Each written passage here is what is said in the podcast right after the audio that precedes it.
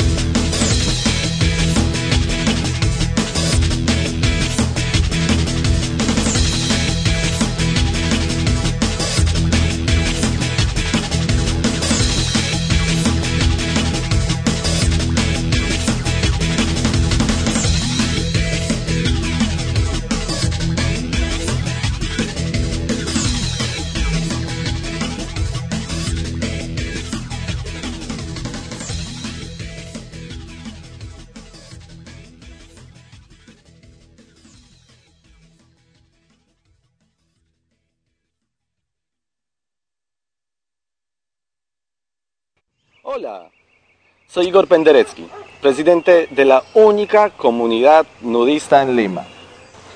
Antes no podíamos salir a comprar nada, pero ahora Cotear nos cambió la vida. Podemos comprar y vender por internet. Coteamos nuestra ropa que ya no usamos y pude cotear mi cámara digital que tanto quería. Ahora tenemos una vida plena y no nos falta nada. En el Perú, comprar y vender por internet es cotear.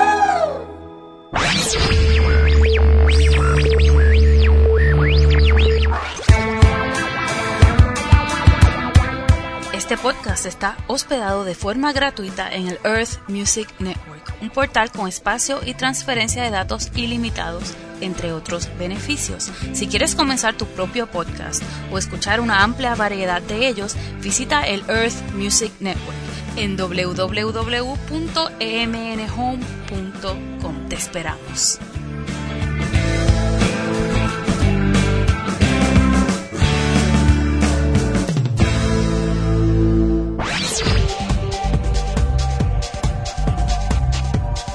Empezamos de inmediato y sin más esperas. Extremos, episodio 67. Así es. Hoy, hoy martes. Bueno, y las repeticiones que escucharán durante la semana. Frecuencia primera, el programa Extremo saliendo a destiempo. Las disculpas del caso, lo advertimos la semana anterior.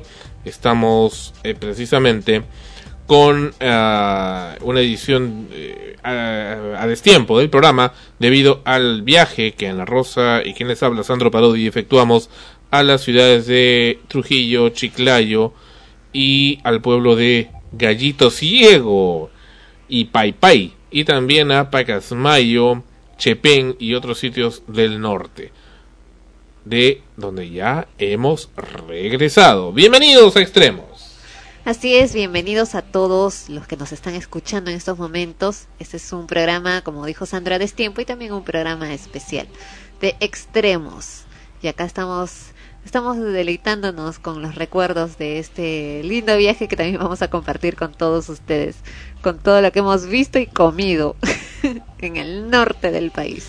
Bien, y quien está con nosotros en estos momentos de, eh, de, invitada especial en este programa y nos va a apoyar en la conducción de hoy es nada menos que Melissa, ah no, perdón, Tania, Tania, que, Tania Zavala está con nosotros, bienvenida a Extremos, nuevamente.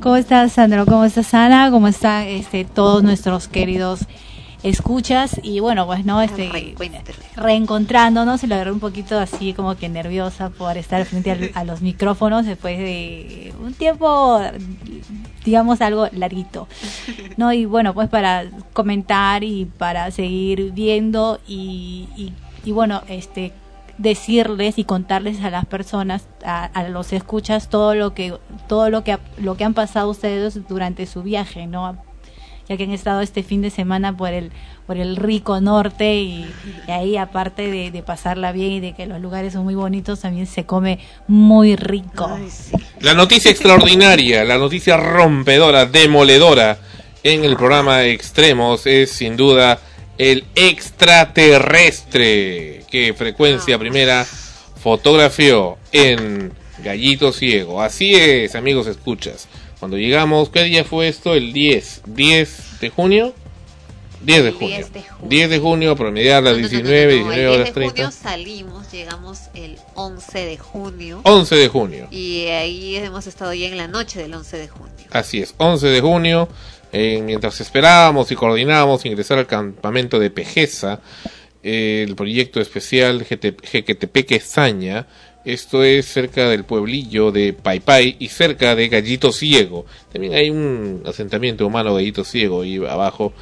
Es que eh, eh, vimos que había una gran cantidad de lechuzas, pero eh, como moscas. Volaban y querían comerse las libélulas y las polillitas que, que abundan en la noche. Y bueno, esos decidimos tomarle unas fotografías a estos animales y es precisamente que eh, vimos que se presenta este ser, pero este ser no lo vimos directamente, así es, acá nos presentan. Estas son las fotos de una lechuza, son lechuzas que, que van pues, por la noche. En efecto, hay gente que las asocia mucho con temas mágicos y temas raros, con, con Harry Potter, me dicen también, así es. Se ve mucho eh, este tipo de animalitos y los asocian con fantasmas a las lechuzas. Pero bueno, lo cierto es que había una cantidad impresionante de lechuzas. Y ahí, si en ese lugar, si las lechuzas tienen que ver con los fantasmas, pues en ese lugar era, ¿qué cosa? Un cementerio. O, o no sé qué. Porque había una gran cantidad de lechuzas. Ah, si es que si es que eso fuera real. Claro, porque la cantidad que tú recuerdas habrán habido miles de, de esos animales. Ah, lechuzas sí, habían un montón. Y que más bien les atraía la luz, la luz de los grandes reflectores eh, que tenía este este campamento de, el, de Pejeza, del proyecto especial GGTP Quesaña, y está pues eh, al pie del, de la represa Gallito Ciego. Y ahí es donde vimos esas lechuzas y tomamos una unas fotografías. Tomaste. Así es, tomé una fotografía a, tratando de tomarle una fotografía a una lechuza, pero eh, delante de la lechuza, que sí sale ahí, vemos una, la figura de algún tipo de ser, o, o, falla de la cámara o falla o, efecto, parece una ilusión óptica. Un efecto óptico de la cámara o lo que fuere. Yo no lo vi cuando tomé la foto. Lo único que vi era el, palo del cerco con eh, la lechuza en la punta. Pero vemos acá una figura que podría interpretarse como algún tipo de ser mágico o, o fantasmal o extraterrestre. Con una cabeza, unos ojos que parecía que tuvieran unas gafas o lentes y un cuerpo que parece que tuviera una especie de toga o túnica encima. Para mí tiene forma de botella, con su corcho. Como botella y su corcho. Claro, botella y Sí, pero fíjate que la lechuza está en el hombro, ¿no? Como que se hubiera puesto, hubiera posado para las cámaras de frecuencia primera para que, que aparezca en la foto. Ahora vamos a ver la, imagen de, de, este mismo sitio eh, instantes sin la lechuza, sin, sin, el, sin esto. Bueno, acá está un poco oscuro. Pero acá está el, No sale nada, ¿no? O sea, sale acá está la lechuza. Ahora vamos a, vamos a verlo. Es que luego le pusiste el flash, ¿verdad? Eh, claro, era un flash para, para oscuridad, precisamente. acá, ah, acá, está el sitio, acá está. Este es el lugar.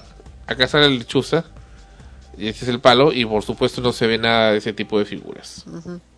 Pero la otra la tomaste más La otra se tomó con infrarrojo. Y al lado había un reflector. Claro, pero acá también está el reflector, ¿ves? Y no ves ningún ser fantasmal acá. Claro, pues, pero... Esta sí se ha tomado con flash, por ejemplo. Estás más lejos. No, del mismo sitio, del mismo punto, del mismo punto. ¿Y por qué la otra se ve más cerca?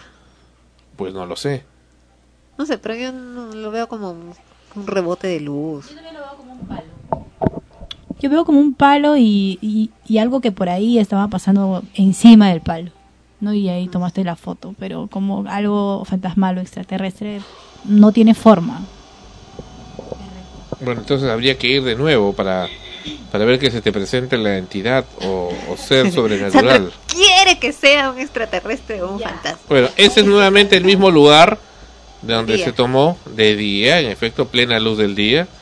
Y bueno, tampoco vemos nada que pueda asemejar a ese extraterrestre o, o ser espacial o lo que fuere que estaba ahí. O sea, yo lo tomé precisamente para hacer el, comparativo, el comparativo correspondiente. Pero ahí es de día, pues. Claro, y ahora eh, este, este palo que estás mostrando es como que si hubieras tomado hacia arriba, pero la imagen que nosotros vemos, la de la borrosa, es como si lo hubieras tomado hacia abajo. Ya, entonces no, no encuentro que este sea el palo. Me supongo que debe ser este. Supongo, el me supongo no. Supongo. Y Ana Rosa, bueno, ¿qué te parece? ¿Tú, que, tú crees que no ha sido un, un alienígena o un ser mágico sobrenatural? No, ahora viendo, viendo así el... Porque el primero me lo enseñaste con la cámara. Y te asustaste mucho. Claro, porque era de noche y me comenzaste a fastidiar. Pero fíjate, no, le ves, primero que no le ves ahí que tiene los ojos. Tú sales así de otra cosa, pensando en otra cosa y te dice, así, con tal Ana Rosa, te voy a mostrar algo, pero no te vayas a asustar. ya de ahí ya me asustó, pues, qué cosas serán, ¿no? O sea que te trabajó primero la sugestión. claro, me sugestionó. Mira, para empezar, a los costados hay matorrales y, y, la, y la, digamos, la imagen del, del palo es indudable. Yo veo ahí que es hay un palo, ahí. Es un, es un es el palo de un cerco.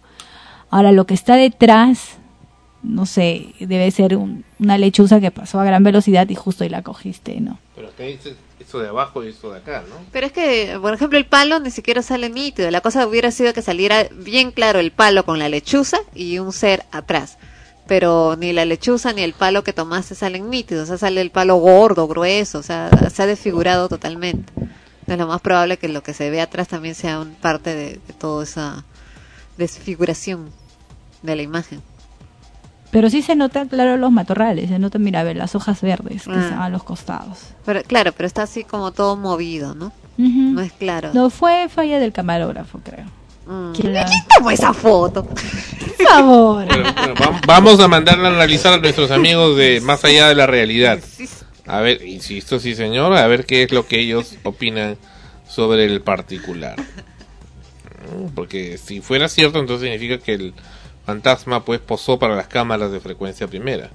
Mira, acá está la misma imagen ya aclarada con Adobe Photoshop y acá pues es evidente, ¿no? Ya A es ver, indudable Vamos a, vamos a ver. que se trata pues de un ser Está alienígena. maquillado.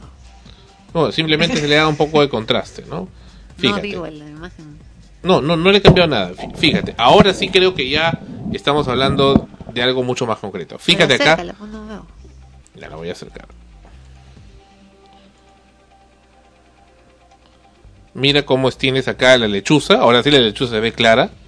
Y está el palo. Y acá tenemos el ser extraño.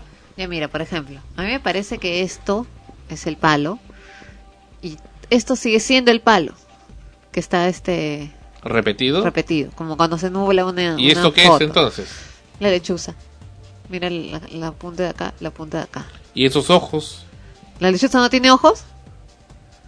¿Tiene ojos la lechuza, pues? No lo creo. Yo creo que esta es la lechuza. Es la lechuza chiquita, lechuza grande. Palo, palo. Todo esto es la, pa- Es lo mismo, es todo el esto palo y es la la parte de un palo. Y todo esto es lechuza. Ajá. Que simplemente sea este, como cuando tomas una foto en movimiento y la lechuza no creo que ya estaba estática de foto. ¿No?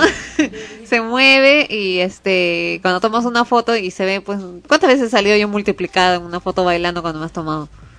O sea, el- Tres de ti. ah, No tres. Pero eh, entonces también hubiera. si el palo no se ha movido. pero el, toda Se hubiera la movido luz, la lechuza pues. nada más.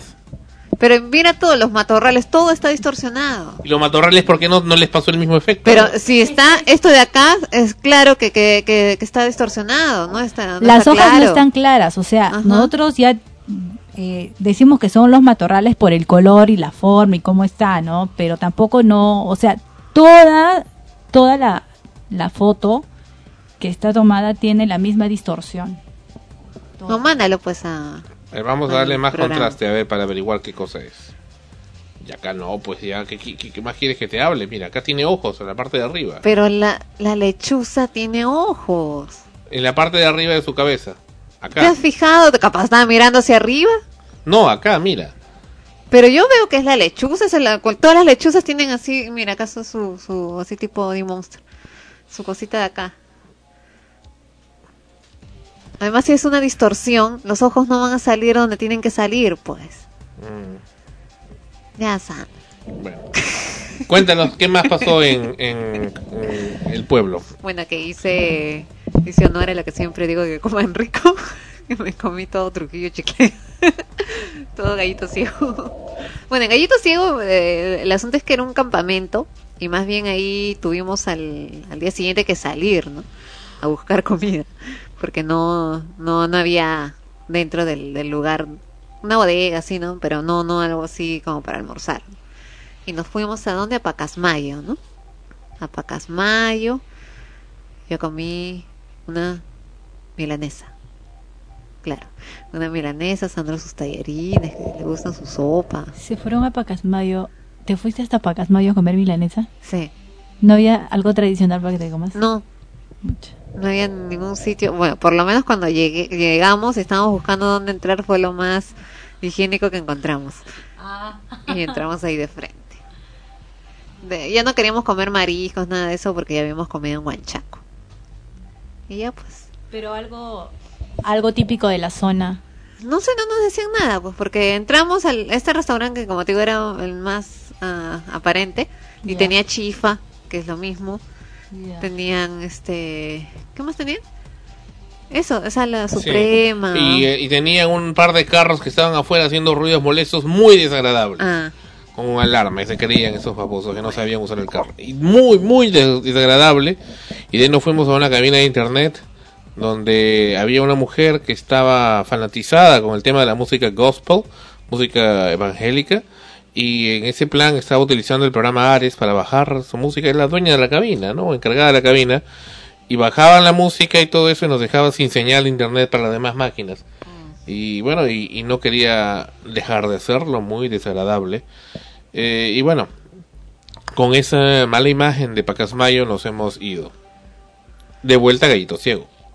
Así es. Y luego de Gallito Ciego al, al, siguiente día nos fuimos rumbo a Chiclayo. Pasamos primero por Chapén. Así es. Pasamos, ¿no? Porque bueno, el carro sube el carro. En Gallito Ciego sí hay que mencionar y agradecer a la gente de Pejeza, del proyecto especial GTP Quesaña, que tienen ahí su sede. Y bueno, nos han atendido muy bien y están haciendo lo posible para que este el complejo turístico sea cada vez mejor. ¿Por qué no cambias esa foto? y, bueno, y hagan cada vez más cosas. Sí, sí. Bueno, en fin. Bueno, ya en Chiclayo eh, comimos, cuando nos fuimos al Rincón del Pato, y eso no en Chiclayo, en Lambayeque, ¿no? Sí. Cuando salimos al No, de ahí, vamos, contando por partes, pues, ¿no? En, en Chiclayo lo que encontramos fue que había este mucho desorden. Había gran cantidad de desórdenes los taxis, los famosos ticos y otros tipos de taxis en la zona monumental histórica de Chiclayo tenían utilizaban mucho las alarmas de los carros, lo cual también hacen acá mm. como bocinas, pero había gran cantidad y estaban bien concentrados. no, sí, era, era desesperante, incluso para la misma gente que está ahí, ¿no? Porque tú veías, te parabas eh, para cruzar la pista, primero no podías cruzar porque de todos lados venían los carros y en las cuadras que son pequeñas, las calles ahí en Chiclayo, veías toda la pista amarilla, ¿no? Puros ticos, puros ticos. Y todos tocando el claxon como si así fueran a avanzar. Si están... con sonido de alarma de carro. Con sonido de alarma de carro, pero continuo, continuo permanente. A todo esto, allá en, Chiclayo, Chiclayo estaba hablando, ¿cierto? Este, ¿no hay policía de tránsito? ¿No habían policías de tránsito? Yo vi a dos policías de tránsito, pero por lo que me dice Sandro, porque yo le dije, pero ahí no hay dos policías de tránsito, me dice que eso lo ve la policía municipal, la cual no había. No sé, eh, eh, son las funciones que tienen cada... Se han dividido, pues, ¿no? En las funciones para sancionar este tipo de, faltas. Ya. Eh, que el policía de tránsito no la ve. Ahora lo ve la policía municipal. Y no había policía municipal, no había serenazgo, no había nada mientras tanto seguían los carros y los policías lo que hacían era tratar de controlar el, el orden, ¿no? De, porque como te digo, tú querías cruzar la pista, ponían rojo en uno, pero como las pistas daban hacia el mismo, desembocaban hacia el mismo lugar, no puedes cruzar, pues, porque venían de un lado, venían de otro. No tienes que esperar a ver cuándo la chuntabas, ¿no? Para cruzar la pista. Y, pero era la bulla, ¿no? Sí, eso, eso, ocurrió en el mismo centro histórico, en la Plaza de Armas de Chiclayo, donde hemos tenido ocasión de estar también en las calles aledañas, está creciendo bastante Chiclayo, ¿no? Eh, y eso es bueno, la modernidad ha llegado también ahí, tienen ahí su Real Plaza, tienen Pardos Chicken, Bambos, eh, Chinatown, en fin, una serie de establecimientos, como en Lima, tienen ya su Santa Isabel, su Totus, en fin, lo cual es por supuesto muy valorable, lo que no hay es un control de los ruidos molestos y sobre todo un orden, también el tema de la prostitución, Recuerdo que en la noche llegábamos de un compromiso y veo pues en la zona histórica, en la avenida, famosa avenida Walter de, de Chiclayo, veo como pues este tenían, había prostitutas eh, travestis, ¿no? Travestis ah. en gran cantidad. En la misma zona histórica, no vayan a creer ustedes que en una zona alejada, no, no, no, en la zona histórica, donde, con todo a plena luz, de, los, de los faroles de la noche. Con su mini amarillo. Oh, sí, había, y no solamente estaban eh, mostrándose o publicitándose para que tengan sexo, sino que también eh, daban algunas muestras, como un hombre que lo estaban violando, eh, por, atrás y por adelante. ¿Tú viste? Yo vi, claro. ¿Qué hacían al hombre? Estaban que se, bueno, había uno, el de la mini amarilla, porque después lo vi corriendo por otro lado, y jajaja, que se reía con el tipo. El tipo también no. ¿Pero qué le estaba haciendo? No estaba eh, insatisfecho. Oh, no sé qué estarían haciendo, no me puse a ver el detalle. yo sí vi el detalle que le estaba sobando o había bajado el pantalón de la parte de atrás. estarían haciendo? Pues? Estaba, Pero no, no, no, no, no exageres. Y yo lo vi. Yo también, pues. No quise sacar la cámara para que no nos roben. ¿no? Yo también, obviamente, ¿no? Pero no vi en ningún momento que le bajaran el pantalón Bueno, a nadie. no ves nada tú. Yo lo vi y le agarró también Exagerado. adelante. Yo lo vi, yo lo he visto. Exageración. Se Yo lo que he era pata, ¿qué sería? Lo juro. Por, bueno, Colmo. Alfonso. Pagasa. Bien. Y luego de eso, No sé, pues cuando inventa, sigue inventando. no, no invento, por Dios. Luego de eso, en la mañana dijimos, bueno, vamos a buscar un desayunito, algo rico, que lo encontramos. Y este, lo que encontré fue en la esquina de donde estaba el hotel, un hotel bonito, lujoso, en la, la calle Balta, con Pedro Ruiz. Había señoras, pues, eh, alegres, ¿no? Que se dedican a ejercer la Ah, que estén prostitución. ¿No? Eso también lo has visto. Yo vi varias, yo vi varias, varias de estas señoras a plena luz del día que estaban ejerciendo la prostitución. En fin, es parte del folclore del lugar y supongo que les gustará, se- será porque son gente muy alegre, muy amistosa. Mucho calor, mucho calor. Eh, no, no es que no estaban tanto al descubierto, ¿no? Sino que ya sabías. Claro, el clima, el clima estaba templadito, ¿no? Sí. No, no, no estaba tan caluroso. Ujú. Aunque dicen que hay días en los que sale bastante... De ahí salimos eh, en un, bueno, preguntamos por un taxi, le dijimos que por favor nos lleve a, mm, A tomar desayuno. a tomar algún desayuno rico, alguna cosa rica para poder este, para poder conocer también la sazón de, de allá, ¿no? De Chiclayo, qué cosas pueden prepararnos. eh, siempre es bueno en un lugar comer pues su, su- sus platos más este, identificativos. Pero desgraciadamente lo que encontramos ahí fue la mala atención de un taxista que por supuesto fue enmendada a los pocos segundos por un compañero suyo. El vehículo CC1436, el cual se quiso tomar en la calle Pedro Ruiz a las 0 a las 10 horas más o menos de la mañana. Eh, el arroz entró en la parte posterior del vehículo y iba a entrar y cuando estaba poniendo mi pierna para ingresar, pues el, cho- el chofer arrancó y bueno, y casi me caigo, ¿no? O sea, y, y le digo, no, es que está mirando el semáforo, dice eso, ¿no? Pero ¿qué tipo de cuidado es ese, no? Eh, por supuesto que lo mandamos al censurado. Y de ahí otro taxista que estaba atrás nos trató muy bien, para el cual le mandamos saludos y los respetos porque nos llevó a lugares muy agradables, muy bonitos. Y creo que gente como él y gente como muchos chiclayanos pues quieren que su, su pueblo salga adelante, aunque él no era chiclayano, era de Lima, pero este está ya viviendo varios años ahí y bueno, nos llevó a este sitio, ¿cómo se llama? Canevo, ¿no? Canevo, no, Canaca, Can- canaca, Canata, Calata, Canevo. Canevo, no, Canevo, no, tú que promocionas la discoteca Canevo. Bueno, Canata dice que Sin se llama. comentarios. Y en este lugar este servían unos ch- chicharrones o no sé qué cosa Pan era. con lechón. Pan con lechón chino, muy delicioso, agridulce delicioso, desde hacía agua a la boca y además unos pellejitos tipo sancochados, gelatinosos, riquísimos, parecían fideos o, o no sé qué, y con sabor chifa, riquisísimos, exquisitos. Bueno, yo comí el pan con lechón. Estuvo Exquisitos. muy rico. Bueno, eh, también en Trujillo tuvimos la gratísima ocasión de estar nuevamente en Huanchaco y comer su, su ceviche, sus cosas. No estaba, su tiradito no estaba a la altura de otras ocasiones, pero siempre abundante, como se muestra en las imágenes donde la Rosa come en abundancia también. Su ceviche, su ceviche mixto, etcétera, etcétera, etcétera. Ni hables. Bueno, y la comida en Trujillo también. Trujillo ha crecido descomunalmente. Eso sí debo decirlo. Bueno, antes de llegar a Trujillo, eh, en Chiclayo, cuando estuvimos haciendo nuestro tour, nos llevaron a Lambayeque a almorzar. Y fuimos a almorzar a un restaurante, el Rincón del Pato, ¿no? Sí, sí. Riquísimo. Una atención también de primera. Eh, la comida muy, muy rica. Comimos pato, haciendo honor al. O el al señor que cantaba, ¿no? Había un señor que cantaba ahí. Claro, había un señor que ni- anima- recibía a las personas, le da la bienvenida y mientras iba cantando sus vals. Se paseaba por todo, Sí, todo el, el local, ¿no? pero muy Y- rico. Nos dieron un aperitivo, cóctel de algarrobina. Que Ana Rosa lo tomó porque yo no tomó. Me tomé los dos. Eran eh, de cortesía, ¿no? De ahí yo comí medallón de pato con arroz verde y papas doradas. Medallion.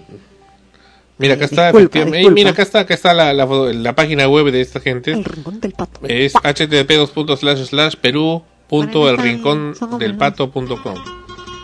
Y aquí hay una música que no sé cómo pararla. baila, baila, baila, baila.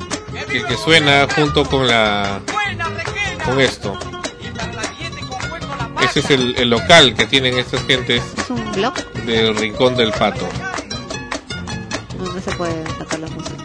No, no, no hay forma de apagar su música. Bueno, eso fue en Tamalitos Verdes, ¿no? De entrada. Sandro comió su suprema de pato. Rica, rica. Suprema de pato. Y finalmente yo quería un postre. Entonces me dieron primero a probar el queso, el quesillo con miel de abejas o miel de caña. Rico, es queso fresco, pero un queso pues este muy muy delicioso que le echan la miel encima. Pero me decidí por el arroz zambito. Bien rico. ¿Qué tal? Riquísimo. Tú también lo probas. Bueno, en realidad tú lo hacías pues para, para comer de los dos. No, yo no, ella me ofreció probar el queso primero para si me decidía. Lo probé, estaba rico. Y dije, bueno, ya comí el queso, del arroz zambito. para la próxima, para la próxima. Bueno, esos son los secretos que tiene el Perú. Mira, esos sitios que, que uno conoce. Ah, también comiste tu ceviche exótico. Ah, ceviche exótico, bueno, no lo disfruté mucho porque no sabía que incluía ron con este... ¿Pero que abajo también o solo la copa? No, en la copa. No, pero en la copa normal. La ron con cerveza negra y no sé qué más. O sea, de ahí salía después hecho un Viagra. bueno. Ay, la limonada con granadina. También. Y ceviche de conchas negras ahí había. Y en tu suprema de pato eh, tenía una salsa, ¿no? De, con que te explico, te explico sí, una, sí, una, salsa rara. muy rica que tenía, venía así aparte también un platito así, junto al que lo podías mezclar. Muy bien. Bueno, eso ocurrió en Lambayeque, pueblo noble, pueblo bonito, pueblo hermoso, en el que también tuvimos ocasión de estar. Efectivamente está la Plaza de Armas de Lambayeque con el monumento a Venus, la Venus de Milo, desnuda. No, es yo, soy. No, no, no, tú no, pues, al costado estaba la Venus, no, ahí estaba la rosa. Pues. acá también el museo de... Ligeramente despeinados. El museo de sitio de señor de Zipán. Bien. Comiendo, ¿Por qué tantas fotos comiendo? no, y otro del Chifa que nos invitaron en Trujillo, maravilloso, riquísimo, riquísimo, exquisito ya como para ya no más. ¿no? Ay, no más, ya no, ya. Ya no, ya. Y bueno, Trujillo ha crecido grandemente, tiene varios centros comerciales, edificios, este avenidas muy bonitas, semeja ya a Lima en algunas cosas, pero siempre mantienen pues la amistad eh, y el buen trato. Y entre Trujillo y Chiclayo, grandes diferencias, definitivamente. Sí. Eso sí se Bueno, nota. aparte que Trujillo mucho más ordenado. ¿eh? Es un poco más amplio, ¿no? Sus calles, entonces, de todas maneras hay un poco de de, de, bulla, ¿no? del tránsito, pero a comparación con Chiclayo es, eh, es mucho menos. Y hay más mm. orden, hay más movimiento, más actividad, ¿no? se nota, se nota un poco más de orden. Pero ¿Para qué? ¿No? O sea, en Chiclayo también pueden llegar a lo mismo, lo que pasa porque está llegando a la modernidad allá en todos sentidos. Allá. Piura también, ¿eh? Claro, ¿no? Están en, todo lo que hace unos años no había, como acá como hay acá en Lima hace mucho tiempo. Trujillo ahora hay WON, hay WON y varios metros. Claro, o sea, genial, fenomenal, ¿no? Pero como tú bien dices, como que todo está llegando tan rápido que quizás falta un poco de orden en un lugar donde más bien la costumbre era que todo fuera muy tranquilo y pacífico, ¿no? Como es la, costumbre en, el resto del país. En la provincia. Claro, ¿no? Entonces como que viene así de golpe, ¿no? Por ejemplo, ahí tú no ves ómnibus, combis, como acá, ¿no? Pero ves una cantidad harta de taxis de, ticos, entonces están con el bendito claxon así. O sea, lo mismo que tú ves en, las combis, así la cantidad que tú dices, ay, qué estrés con, con todas esas combis, lo ves en taxis, con la, con la bendita, el bendito claxon con, con sonido de alarma. Mm. Entonces eso pues estresa, ¿no? Eso en Chiclayo más que todo. En Trujillo sí están mucho mejor, pero de todas maneras también hemos escuchado ruidos molestos ahí. Bueno, ese fue el viaje. Nos, nos fuimos en Cruz del Sur y nos regresamos en It. Sí, Cruz del Sur, bueno, hace lo posible, son un poquito snobs ahorita, que te exigen un montón de cositas. Ya su salón VIP, famoso salón VIP que nos decían que conozcamos, estaba inoperante. Pero bueno, Este, y en el regreso nos hablaron mucho de esa empresa IXA y nos regresamos en IXA y bueno, fue satisfactorio. Y se esfuerzan, se esfuerzan bastante. Y es bueno, hay mucha inversión privada en turismo y en transporte que quieren hacer cosas diferentes, quieren hacer cosas nuevas por el Perú y por el turismo, y lo cual es por supuesto plausible. IXA se portó bien, hizo un buen servicio dentro de lo que podía y creo que por supuesto puede mejorar. Sí, ya volveremos. We'll be back. Bueno, de Trujillo no nos vamos todavía porque tenemos algunas cosas interesantes que vamos a contactar en los siguientes minutos del programa. Tenemos también la presencia de la ingeniero Mercedes López del SEGAT. Ellos están haciendo allá en Trujillo una campaña intensa contra los ruidos molestos y vienen unos momentos en el programa Extremos. Regresamos, regresamos con más en frecuencia primera y en Extremos.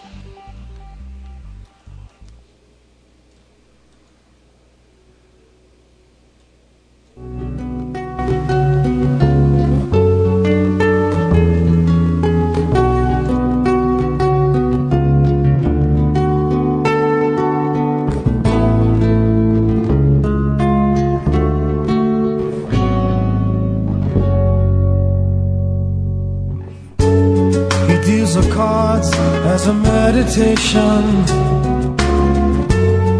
Those he plays never suspect. He doesn't play for the money he wins. He doesn't play for respect. He deals a cards to find the answer. Sacred geometry of chance.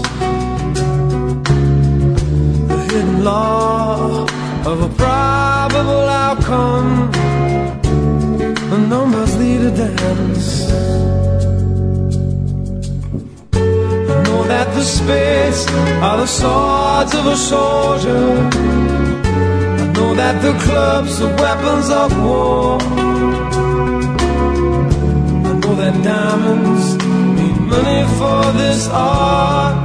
But that's not the shape of my heart. He may play the jack of diamonds. He may lay the queen of spades. He may conceal a king in his hand while the memory of it fades. The spades are the swords of a soldier. I know that the clubs are weapons of war. I know that diamonds need money for this art, but that's not the shape of my heart. That's not the shape.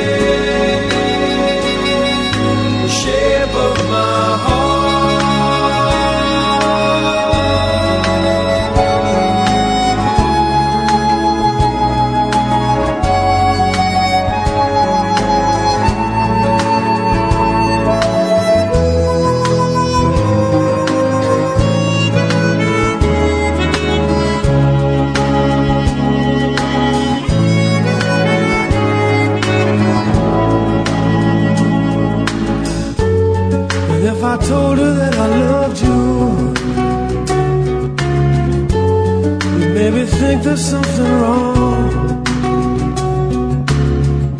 I'm not a man, but too many faces. The mask I wear is one. For those who speak know nothing.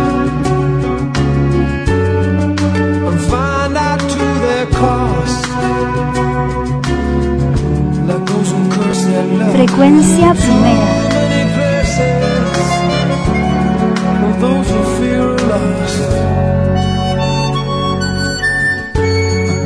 Spades are the swords of a soldier. I know that the clubs are weapons of war. This art.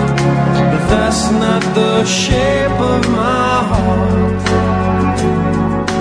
That's not the shape of my heart. That's not the shape, shape of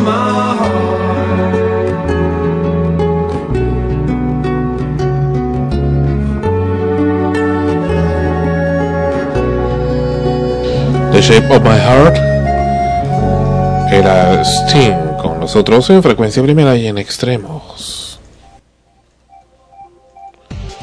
Continuamos con el programa. Continuamos con el programa. Bien, la semana anterior estábamos con Florence Arce Ross que nos comentaba sobre este tema de las atenciones al cliente. ¿Recuerdas, Ana Rosa? Sí. La importancia que, que tiene eso de cómo te atiendan bien y la importancia de los clientes difíciles también. Pero bueno, parece que hay gente que persiste todavía en la época de la carreta y le gusta, le da placer atender mal al cliente y dejar mal a su, a su empresa. Pero ya ya lo comentó ella, ¿no? Que en realidad eh, mucho mucho tiene que ver la importancia que le dan más a la capacitación en relación con el producto Sí. que con el servicio Sí. que, que pueden dar los, los mismo, el mismo personal que está en atención al, al cliente generalmente cambia, rota constantemente. Entonces, ¿cómo puedes identificarte con una empresa si ni siquiera tienes un tiempo prudencial ahí, ni tampoco recibes el trato, ¿no? Que, que te hace querer algo. ¿no? Mm. La Red Científica Peruana, empresa pionera en lo que es organización pionera, no empresa, de lo que es el Internet y con quien Frecuencia Primera ha tenido en su anterior administración, cuando estaba el... no me acuerdo cómo se llama. ¿Cómo se llamaba el anterior um, director? Bueno, el señor Soriano. Cuando estaba el señor Soriano, una excelente relación con la red científica peruana. eh, desde que entró el señor Toledo, nuevo eh, propietario de la empresa, también de Yachay Telecomunicaciones y de Infoducto Telecomunicaciones empresas eh, que están relacionadas directamente con la Asociación Red Científica Peruana, que es la primera, la pionera en Internet en el Perú, pues son los que también están encargados de ver la- los registros de los dominios .pe. Todo dominio con .pe es, tiene que directamente verse con la entidad NICP, que es la que lo maneja la Red Científica Peruana. Aunque oh, últimamente lo han descentralizado desde finales del año pasado, pero en fin, al fin y al cabo lo siguen viendo ellos. El caso es que eh, la atención que dan en la red científica peruana es pésima, es muy mala. ¿Por qué es mala la atención en la red científica peruana? Vamos a explicar. Em- em- empresa que también a través de Yachay Telecomunicaciones vende también servicios de telefonía. Esta gente tiene una especie de call center ya en un número directo, creo que es el 702-1901, en el cual los operadores contestan y por supuesto leen sus tarjetas y sus scripts. Sin embargo, cuando quieres hacer una consulta mucho más precisa, no saben darte razón. Lo único que saben decirte es que escribas un correo y se acabó. El gran problema es que la red científica tiende a filtrar los mensajes de correo electrónico. Consecuentemente, el mensaje probablemente nunca llegue. Por tanto, es como si no hubieras hecho la queja. Por tanto, también es un absurdo que estén mandando eso. Seguidamente, ellos tienen una central de teléfonos. Sin embargo, en la central de teléfonos, cuando marcas cero, cuando no quieres, porque no quieres escuchar todo el rollo de la grabación y- publicidad que suelen ponerte, pues entonces simplemente la llamada se corta y te bota y tienes que volver a llamar. Y si vuelves a hacer el cero, te vuelve a cortar. Y más aún, cuando uno quiere hablar con una persona determinada, o un operador, o alguien que te oriente ahí directamente, o te pasen un determinado nexo, te cuelgan, te mandan un anexo equivocado, o te contestan personas que simplemente no saben darte razón. O que te largan. Vamos a escucharlo, vamos a escuchar a estos señores de la red científica peruana. Y aquí no sale la voz de Magda, por suerte. Bienvenidos a la central administrativa de la RCP. Para comunicarse con nuestro centro de atención al cliente, debe ¿Aló? ¿Aló? Vamos a escuchar de nuevo qué pasó. ¿Qué pasa ahí? Que me sale esa grabacióncita, pero yo no quiero escucharme toda la grabación de ellos. Le doy cero simplemente para saltearme, pero eso hace que se colgue. Bienvenidos a la central administrativa de la RCP. Para comunicarse con nuestro centro de atención al cliente, debe ¿Aló? ¿Aló? La cólera, ¿eh? Imagínate, está llamando por una urgencia. Así es, y a veces uno tiene que estar escuchando todas las opciones y en la última está lo que tú necesitas. Y si te quieres saltear, te cuelgan. Es, no, y, no, y eso debe ser peor, ah, debe ser irritante. Vamos, vamos a continuar. Bienvenidos a la central administrativa de la RCP. Para comunicarse con nuestro centro de atención al cliente, debe llamar al teléfono fijo 702-1901. Debe. O sea, te están dando un, un verbo de comando. O sea, tienes, debe, no podría. Le pedimos que. No, debe. Si conoce el número de anexo, márquelo ahora. De lo contrario, será atendido por nuestra operadora.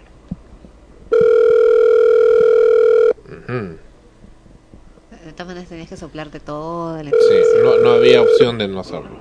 Aló. Aló. Hola, le contesta Francisco Aló. En este Aló. momento no puedo atender su llamada. Por favor, deje su mensaje. Aló.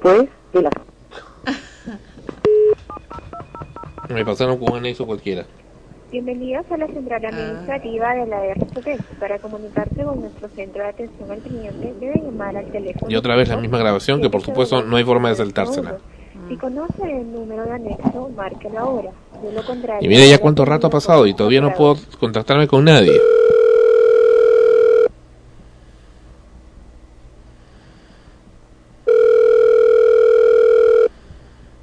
Hola, soy Fernando, no sé cuánto. Va un minuto y 33 segundos. Y seguimos sin ningún resultado. Esa es la administración del señor Toledo de la empresa de la Asociación Red Científica Peruana. Empresa que vela por los dominios.pe. Hola, le contesta Stephanie Coronel. En este momento Aló. no puedo atender su llamada. Por favor, Nadie puede mensaje. atender. Mi- to- todos los operadores están ocupados.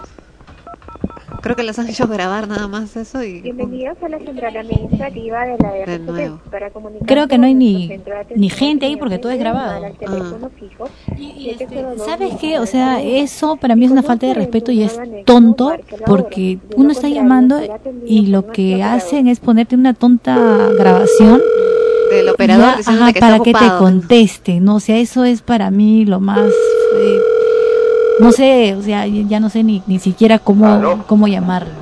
Por favor, deje su mensaje Otro. al número. O sea, O sea, ninguno está. Creo que es moda, ya se hizo moda en todas las empresas que te pongan a una grabadora ahí diciéndote lo que tienes que hacer o no tienes que hacer con tal de no enfrentar tu reclamo. ¿No? Y, y Ya, pero es- bueno, es bueno fue, bueno fuera que ya es trágico que te que tengas que estar marcando uno, dos, tres, todos los números, ¿no? Pero en este caso se supone que te tiene que atender alguien, o sea, no una grabación, tiene que atenderte alguien que, que, que pueda discernir lo que le puedas decir. Y no, también hay una grabación para decirte que no te puede atender. vamos más de 3 minutos. O sea, hay una grabación, después de la grabación, después de la grabación, hay otra grabación. Ajá. De quien debería ser ya que te contestara en forma efectiva, ¿no?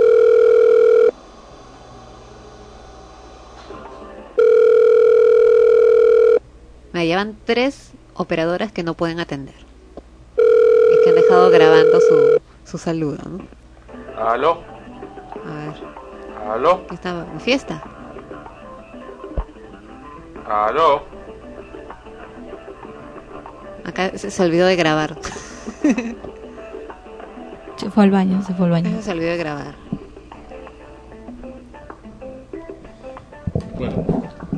Van casi 4 minutos. Esa es la 52. atención que dan en la red científica peruana. Actualmente en el año 2009. Más allá de lo que digan sus demos, sus estadísticas y sus vendedores, o gente que está ahí en sus, en sus famosas reuniones de, de, de, ¿cómo se llama? de inversionistas. Esa es la realidad de la red científica. Ese es el tipo de atención que dan. Y de call center, donde llaman y tienes gente que no saben atar ni desatar. Lo que uno quiere es hablar directamente con alguien. Alguien que te dé razón de lo que quieres. Lo que te diga que mandes un email, como ya dijimos hace un momento. Vamos cuatro minutos y medio. Y aún nada. Y ahora me ponen una música que no está mal. Pero bueno, seguimos en ese plan. Adelantado un poquito, llevamos 5 minutos.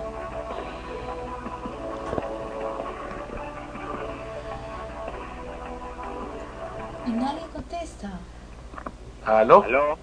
Sí, buenas, eh, red científica. Sí. Por favor, eh, pedí con sí. la central. ¿Central? Sí, señor, de la eh, central. ¿Con quién se quiere comunicar? Neces 5 minutos 35. comunicarme con el área de cobranzas, pero me contesta una grabadora. Eh, ¿Cuál es su consulta? Disculpe. ¿Con quién hablo? Eh, cobranzas. Ah, ¿tú eres del área de cobranzas? Exacto. ¿Tu nombre, caballero? Lobson López. Hola, mira, este, mi nombre es Sandro Parodi. Mira, este, el tema es este. Yo antes manejaba un dominio, eh, algo, me está llegando ya desde hace varios tiempo eh, un mensaje en el que me insisten en que se va a vencer, que lo van a cortar, etcétera, etcétera. Y yo ya les he respondido a ustedes que no me manden nada de eso, porque yo no tengo nada que ver con ese dominio, pero me sigue llegando. Eh, disculpe, eh, mandó un correo a qué cuenta, porque ahora lo que ven dominios es el correo es dominios arroba rcp.p. Yo mando al correo de donde me viene el mensaje. Ya, eh, si puede mande el correo ahora a dominios arroba rcp, porque ese es un mensaje automático. Ah. Entonces usted lo está mandando a una casilla, seguro que ya ahorita no está. Bueno, pero ¿cómo va a ser una casilla que no está es pagos guion dominios arroba nick.pe? Exacto, sí, esa casilla ya ahorita ya, ya está cancelada. ¿Y cómo entonces sigue emitiendo mensajes? Tiene que derivarlo al correo a pagos arroba rcp. Dominios, diré, dominios, dominios. Bueno, caballero, estoy llamando por teléfono precisamente porque no quiero estar en el plan de enviar correos. El correo no es un medio para poder hacer esto. O sea, puede que llegue, puede que no llegue. Y ustedes a cada rato filtran los mensajes. Entonces, lo más probable es que no llegue mi mensaje. Yo necesito de una vez que se solucione esto. A ver, ¿cuál es su correo del dominio que es- están llegando? ¿Correo? Ah, es su correo, Sí, pues. ¿Usted Ya. sabe diferenciar correo de dominio, caballero? Claro. Entonces, pues no me haga el correo. Ah, es Escuchen webmaster. esto. Así es. Arroba frecuenciaprimera.com. Ese es el dominio. Ese es, no, ese es mi correo. Ah, es su correo, Sí, webmaster. pues. ¿Usted Ya. sabe diferenciar correo de dominio, caballero?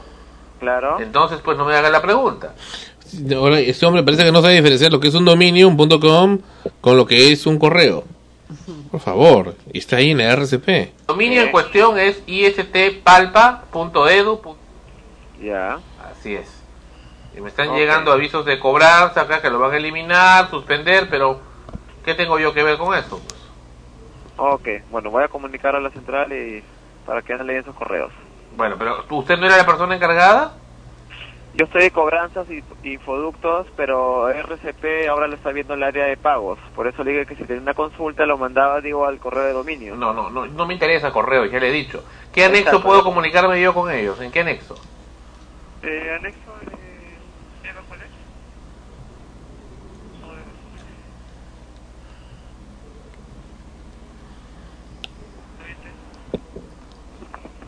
7020 ¿Ya? 702 1901. No, pues señor, ese es el, eh, el call center, ahí nadie me va a atender. Yo he preguntado cuál es el anexo No, directo del tiene área de tiene pago. que llamar, sí, tiene que llamar el call center porque ahora todos los dominios lo está viendo el call center. No lo va a ver el call center porque ya Una llamé al call bestia ese center. hombre. Lo tiene que ver directamente el área de pago. ¿Cuál es el anexo del área de pago? Ni siquiera sabe lo que es el call center, solamente te contesta nada más para que de ahí te deriven. Quitarse el plomo, Claro, o sea, de ahí para que te deriven a las áreas correspondientes, nada más. La o sea, grabación, la el call center grabación no te va a atender. Claro, te dice si conoce el número de anexo, márquelo ahora, si no espere que un operador que no hay, porque todos están eh, ocupados, eh, le va a atender, ¿no? Ocupados por decirlo menos. Anexo, señor. Eh, Me ha dado usted el de la central del call center donde existe gente tan inepta, creo, como usted, que no sabe dar atención al cliente, no sabe dar razón. Si usted no era el encargado, simplemente me había dicho que no era el encargado. Usted ve infoductos, no ve RSRCP, que es muy diferente. Yo necesito hablar con la persona encargada, directamente, para solucionar ese problema. Bueno, como le Y el digo, call center no, y no, como le digo yo también, no voy a tolerar llamar a ese call center porque ya llamé. y, el, y el call center no lo resolvió. Ajá, ajá. Me tiró el teléfono. Ustedes han escuchado, amigos, escuchas. Ayer al día el minuto 9 minutos con 30 segundos. Y ese sujeto, Lobsang, no sé qué, nos ha tirado el teléfono a nombre de la red científica, a nombre del señor Toledo, que es el propietario actual de la red científica, de la chat de telecomunicaciones y, por supuesto, de este Infoductos Telecomunicaciones. Esta gente tira el teléfono a sus clientes, le tira el teléfono, porque es lo más suave, lo más feliz para ellos, para ese tipo de, de personas que trabajan, entre comillas, en ese lugar. Siempre han tenido esa costumbre los de RCP. Siempre tan snobs, siempre tan despreciativos. Ahí están, pues. Vamos a escuchar nuevamente en el momento que cuelga la llamada este hombre. y, el, y el call center no lo resolvió. O sea, fuera. Esa es la respuesta. Ah, no dije, ahora te friego. Bienvenidos a la central. Y nuevamente la misma grabacióncita. Para centro de atención al cliente, debe llamar al teléfono fijo. Debe, o sea, comandando, debes, tienes. ¿Y en el momento llamaste a ese teléfono que mencionan? Sí, antes. Contesta un, un operador que no sabe nada. Que dice que, que, que mandas un email. Que ellos no tienen nada que ver, porque simplemente ellos informan pero no actúan. O sea, lo que pasa es que uno quiere no que te informen, lo que necesitas es que te actúe de manera ejecutiva. Lo que, lo que uno busca cuando hace un reclamo es que te solucionen el problema. ¿No es cierto? O sea, no es que te digan, oye, llama. O sea, a veces sucede esto, ¿no? Que uno llama para hacer un reclamo de algo que no está de acuerdo y lo que hacen ellos es este bueno tomarte como que no es su problema no y si quiere y si quieres toman nota del asunto no, claro, no, no, sabes si es que no y no y no y, aparte que te hacen ver como que te van a hacer el favor de hacerte caso no te van a hacer el favor pero sin embargo antes de que o sea cuando ellos te ofrecen el servicio te pintan que el servicio es de las mil maravillas que va a ser lo mejor que tú vas a conseguir en esa empresa. Una vez que ya te suscribas, una vez que ya estés ahí, simplemente te tratan como a ellos les da la gana. Definitivamente es así. Bien, acá entonces continúa. Volvimos a llamar. Nuevamente las timbradas. Llevamos. buen día. Señorita, yo estoy llamando hace rato y usted me está tirando el teléfono. Me ha atendido hace un momento un caballero que también me ha colgado. Creo que hay un respeto para los clientes, un respeto mínimo. Y si usted no sabe usar una central, renuncia a la RCP, señorita. Es una falta de respeto que usted tiene a los clientes. ¿No sabe usted trabajar? Me molesta mucho. Estoy llamando hace rato y me está colgando el teléfono. ¿No sabe usted usar una central? Me molesta, me incomoda mucho eso. Yo le pedí con el área de pagos y me está pasando a una grabadora. Y luego me contesta un señor que no sabe dar razón. El área de pagos de dominios.pe. Le pregunté con eso. Hace rato. Y luego estoy llamando y me cuelga, me cuelga, me cuelga. ¿Qué cree que mi llamada no me cuesta? Perdón, pero es la primera vez que recibimos No, que se dice recibir. La, la recepcionar no existe como verbo. Aprenda usted. He pedido con el área de pagos. Reitero ese pedido. Que sí me bruta porque dice recepción recepcionar. Recepcionar no es verbo, maldita sea, es recibir. Es bruta, ignorante. Quiero llamar al call center al 1901. Quiero llamar acá. Ok. Bueno, pues, ¿no? En todo caso, les tengo que atender al señor de pagos, que es el señor eh, López. He hablado con él hace un momento, ah. es un malcriado ese sujeto, porque me ha colgado. Y además que él ve, eh, pagos de infoductos, no ve pagos de RCP, ya me lo dijo. Él también ve la parte de pagos de dominio. Pues me acaba de decir que no. ¿De qué empresa está llamando? Mi nombre es Sandro Parodi. No estoy llamando de ninguna empresa. No tengo que ser de una empresa para llamar.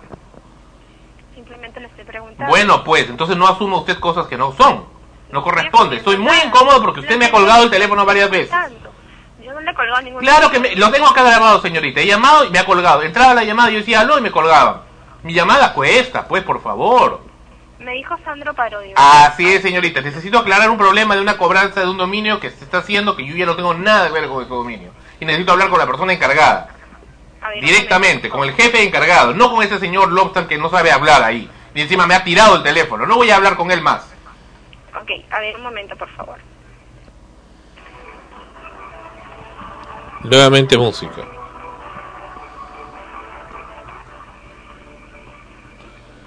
Estamos adelantando un poco, porque sigue la música.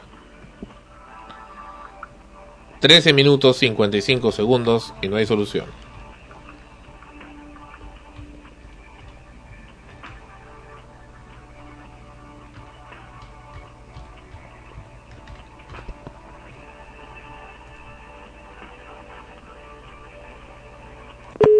¿Qué pasó? ¿Aló? ¿Aló? ¿Qué pasó?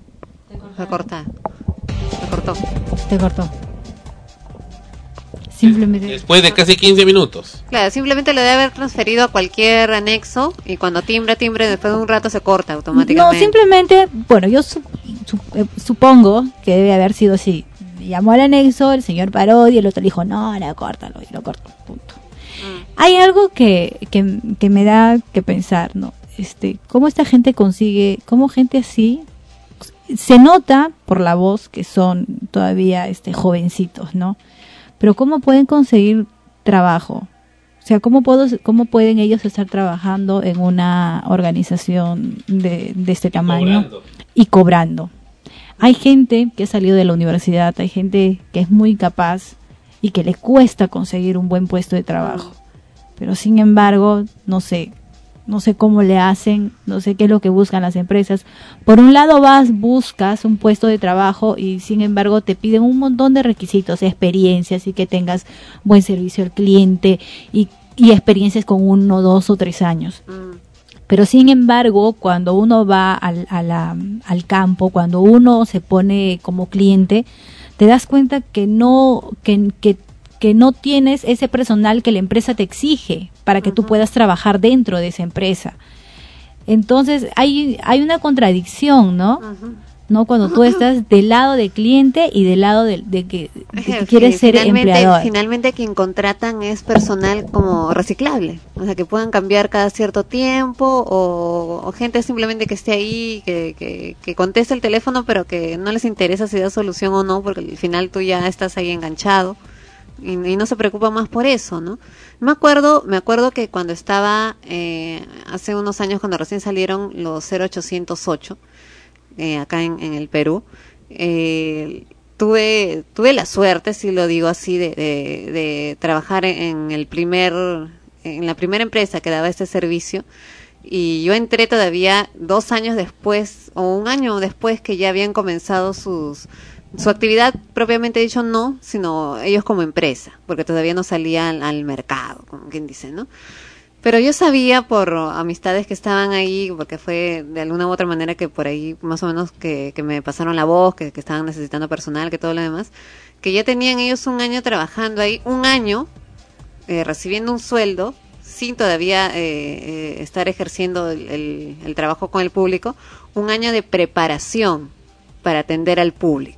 Ahora las capacitaciones eh, son de un mes. Claro, un año de preparación para atender. Claro, aparte tenían un servicio más eh, elaborado que también tenían que, que, aprender a realizar, pero el personal que estaba ahí, y yo lo sé porque estuve ahí, eh, todos eran profesionales, egresados de, de, de carreras relacionadas precisamente con el trato con el público, es decir, psicólogos, comunicadores, educadores, personas relacionadas con esas ramas, ya para que pudieran precisamente al momento de atender a la gente poder estar a la altura y estar preparados. Pero mira hay algo que por ejemplo yendo al, a lo que ya este estás comentando Ana Rosa eh, por ejemplo la empresa claro este está constantemente contratando personal y hasta donde yo sé, porque tengo conocidos, vecinos, son chicos que apenas han terminado el colegio. Claro, un dato que, o sea, te, lleva a Acabaron el colegio y, ya están entrando. Y, ya están trabajando, ¿no? Los han capacitado un mes y ya están ahí. Claro, como dijo Florence, eh, la, la señorita que entrevistamos la semana anterior, se preocupan por capacitarlos en cuanto al producto y ni siquiera bien, porque ya vemos que hay cosas que no saben, ¿no? Pero no en, relación con la atención al público, al cliente, solo cosas básicas y tienen ahí su cartón donde dice lo que tienes que responder, ¿no? Bienvenido a tal sitio, se le, habla a tal persona y punto, ¿no? Porque después cuando le preguntas algo que no está en el cartón, te repiten lo mismo que está en el cartón una y otra vez que no tiene nada que ver con lo que le has preguntado. Claro, tú le dices, no, pero ya, o sea, ya te entendí, pero ahora quiero esto. Ajá. Ah, este, bueno, lo que yo hago ahora, por ejemplo, en el caso a veces de Telefónica, es lo que Sandro siempre me aconsejó. Dile que te pasen con un supervisor que es el único que más o menos te va a poder solucionar el problema. Entonces, yo cuando yo veo que ya no entiende, ¿sabes qué? Mira, un favor, pásame con un supervisor que de repente me va a solucionar mi problema. No, pero no, pásame con el supervisor. Y ahí me lo pasa. Entonces, por ahí al menos ya he encontrado un solución, este, una solución a ese tipo de problemas que tenía antes con Telefónica. Claro, lo cual también ya es bastante quejoso porque no, te, pasan con el supervisor de inmediato, hacen todo lo posible por no pasártelo. Claro, o sea, eh, claro, entonces este ahora, yo de dónde sé si de verdad es un supervisor, supervisor o es otro que está por ahí igual, ¿no? Mm. De repente con más tiempo o que, o que domine más el, el tema, qué sé yo, ¿no? Que me pueda solucionar. Porque ahora los contratan al, al personal de call center, los contratan que por un mes renovable. Entonces imagínate, ¿qué va a aprender ese chico o chica en un mes? Claro. No que saque, lo saca, entra uno, sale otro, entra uno, y sale otro. ya es una señal para que te des cuenta de que la atención al público va a ser pésima, el hecho de que estén renovando personal constantemente. Eso de que, de que, de que ves un aviso solicitando trabajo en una empresa todos los meses, todos los domingos, no, ya es un índice de que acá, pues... Aquí pasa algo. Acá pasa algo, ¿no? Acá están jugando. ¿no? Eh, como te digo, esa, esa empresa donde estuve, ha sido la primera, la única, la verdad que tengo conocimiento que hacía ese tipo de, de, selección y que lamentablemente no, no duró mucho por otras, por otras circunstancias que, que hubieron eh, y fui testigo también cómo luego la nueva administración hacía lo que actualmente se hace, ¿no? Contratar personal cualquiera ya sin mayor preparación, simplemente para obtenerlos ahí. ¿no? De repente es por el, para, para, mira, si tú tienes un personal un año preparándolo como lo hacían antes, es una inversión. De repente que ellos, ahora, ¿cómo trabajarán para poder solventar a esa gente que está yendo por un año, digamos, sin trabajar solo a capacitarse y pagarles? Es una inversión. En cambio, ahora tú estás sentado, te damos una capacitación así a grandes rasgos y bueno, te pagamos, ¿no? De repente. es que en ese caso, por ejemplo, el personal nuevo que ingresaba. Su, el personal, economía. El personal nuevo que ingresaba, por ejemplo, ya no tenía pago, ¿no? El pago era mínimo y era comisión, no tenían un sueldo. nosotros sí podíamos reclamar eso porque teníamos un título y teníamos la experiencia, entonces ya no les convenía tener, profesionales. Ajá, sino tenían que tener gente así sin experiencia a la cual pudieran este la mayoría se hacía de 22, 23, 22, 21, como te digo, conozco un amiguito que tiene 18 años y ya está trabajando. es más, en, las mismas convocatorias saliendo del eh, colegio. Piden, ¿no? Que estén estudiando. Sí, o si no dice de 18, digo, pero ¿qué experiencia puede tener? Ay, yo a veces me rompo la cabeza, ¿verdad? Ah. Digo, bueno, no sé dónde estamos. Sandro. Bien, y ayer, ayer lunes, un temblor de regular intensidad sacudió Pisco y también parte de la ciudad, bueno, la ciudad de Lima, lo que causó, causó alarma, pero más que todo la alarma la causó eh, en Pisco, Chincha y Cañete, el sur chico, que está todavía con el trauma de lo que fue el terremoto del año 2007. Vamos a regresar con extremos. Volvemos en unos momentos. Siga con nosotros, no se vaya. Hay más en el episodio 67. Extremos. Este es Los Pequeñiques. La canción se llama Cerca de las Estrellas. En frecuencia primera.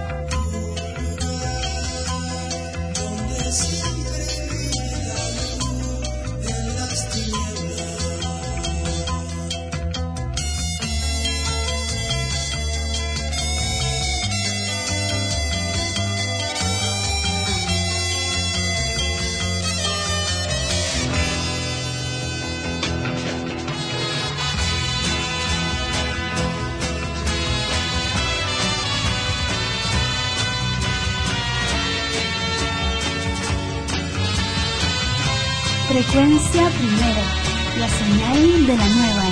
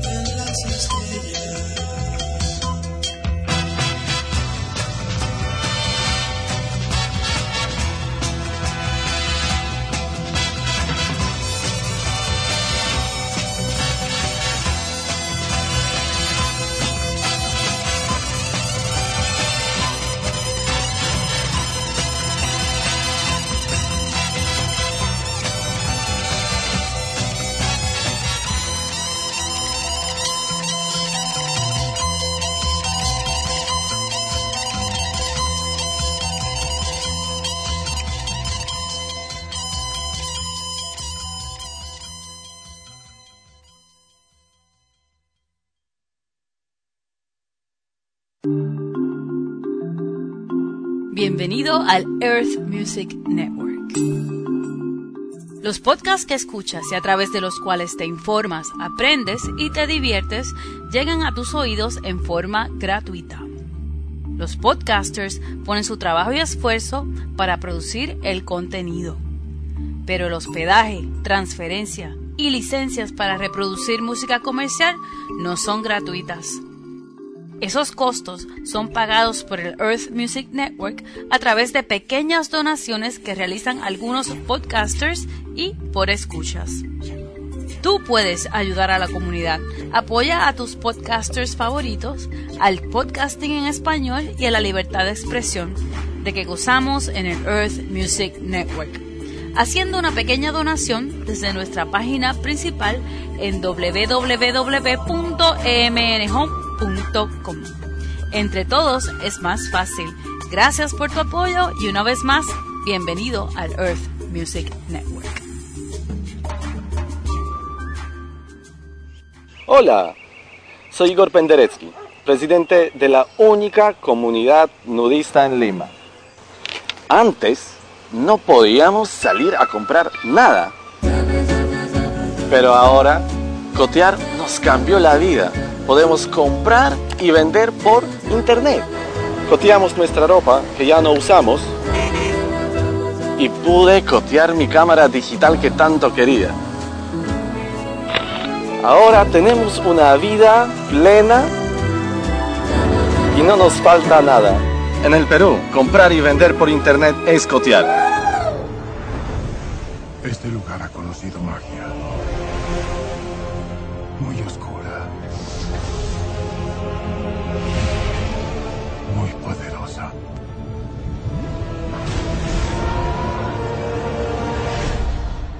Esta vez no creo poder destruirla solo. Tiempos como estos, muy oscuros, unen a la gente Toma mi mano. y pueden enemistarlas. Estas chicas van a matarme, Harry. Este año, Voldemort ha elegido a Draco Malfoy para una misión. La maldad pasará de su mundo hacia el nuestro. Estos son momentos de insensatez, de locura. Y la hora más oscura. Esto es superior a lo que imaginé. Está a punto de llegar. En mi vida he visto cosas verdaderamente terribles. Ahora sé que tú verás peores.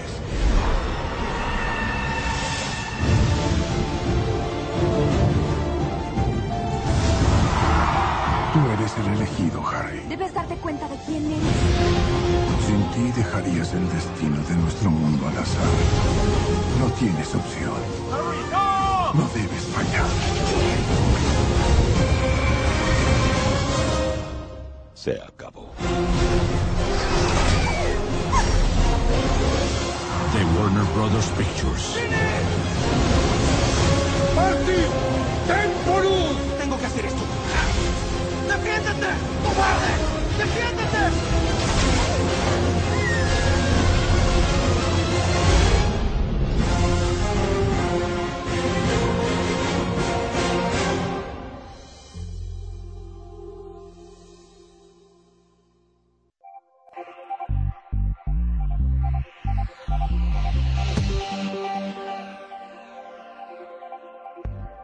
Continuamos con el programa Extremos, episodio 67. Bueno, otro de los aspectos que no comentamos del viaje que tuvimos eh, con Ana Rosa fue nuestro viaje entre Chiclayo y Trujillo. Ayer. Bueno, anteayer en realidad, porque hoy estaba martes, hace algunas horas. En el que ocurrió un episodio muy particular. Ana Rosa nos cuenta. Bueno, estábamos, ¿no? En el, en el carro y subió en, en una de las paradas que hizo el carro porque él paraba cada, cada rato. Eh, subió, bueno, subieron varias personas, entre ellos una, una mujer, una, una joven. Nosotros no nos habíamos percatado Porque subió pues como, como otros. Con un gran bolso. Claro, yo la verdad no, no, no había prestado atención.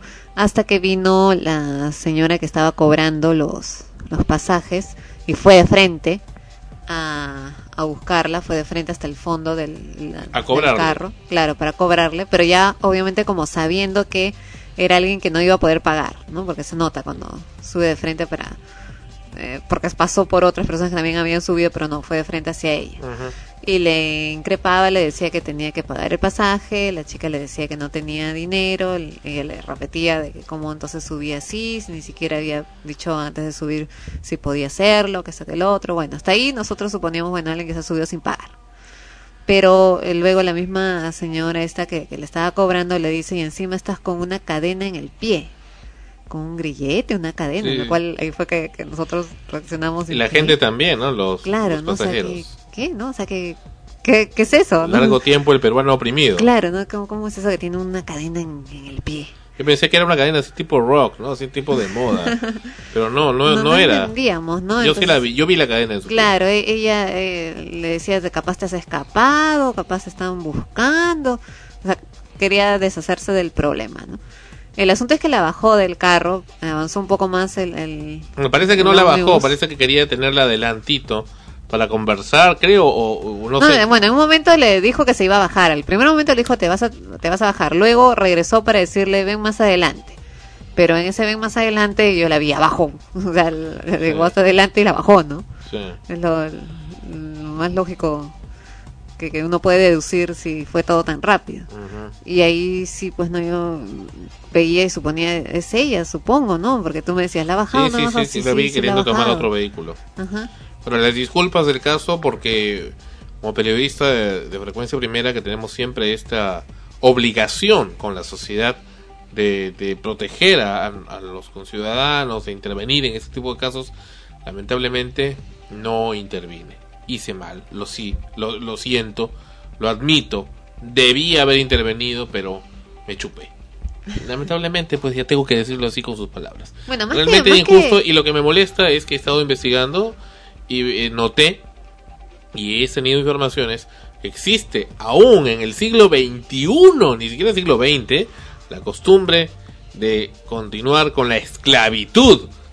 la esclavitud, hay gente, hay mujeres que las traen del- de, las zonas más pobres de, de nuestro Perú y, y las ponen en algún pueblito a trabajar y las amarran con cadenas y así las tienen como animalitos, como mascotas. O las venden, ¿no? Las cazan, entre comillas, Sí. los padres, la, las ofrecen a hombres con dinero, ¿no? En- dentro de su comunidad, de su grupo. Sí, sí. Y este, las venden pues prácticamente, ¿no? Porque las dan en, en casamiento a cambio de una buena dote. Sí. Bueno, buena dote a la inversa, ¿no? Porque el novio es el que paga, no, es el padre el que Lo está que me sorprende, sí, y sí. ya se van y no sabes para qué, o sea, no necesariamente para ser la esposa, ¿no? Sino para ser la esclava. O sea, este, esta esclavitud, por lo que estoy viendo, aún continúa en nuestro país y en el mundo. Ahora, dicho sea de paso, eso nos tomó a todos de sorpresa porque estábamos en el carro, medio adormecidos, ¿no? El viaje. Escuchas a alguien que sube, que le reclaman que no pague, tu, tu mente va por es alguien que se sube sin pagar. Punto, ¿no? Hasta que de pronto, ¿cadena? ¿Qué? O sea, no, no, la, no, no la terminas de decodificar, ¿no? Hasta que ya luego nosotros hablamos, ¿cadena? ¿Por qué puede tener cadena por esto, por lo otro? Y ya estaba abajo la mujer, ¿no? Cadenas en el pie. Claro, entonces tú dices, ¿qué? No eran unas cadenitas esas Ahora de también moda. nosotros decíamos, o se ha escapado pues de alguien que la tiene como esclavo, o se puede estar, en cualquiera de los casos no justifica que encadene, pero no sabías de dónde podía estar viniendo. Aclaro tampoco, al ¿no? público que yo vi las cadenas con mis ojos, no eran esas cadenas de moda, por si acaso, este, eran cadenas oxidadas, gruesas, en el tobillo. Cadenas bien gruesas, como para amarrar a alguien, atarlo a alguien. Pues bien, respecto a este particular, nuestro amigo Fonchi, como cada semana, está con nosotros y nos hace sus comentarios. Bienvenido, Fonchi a Extremos.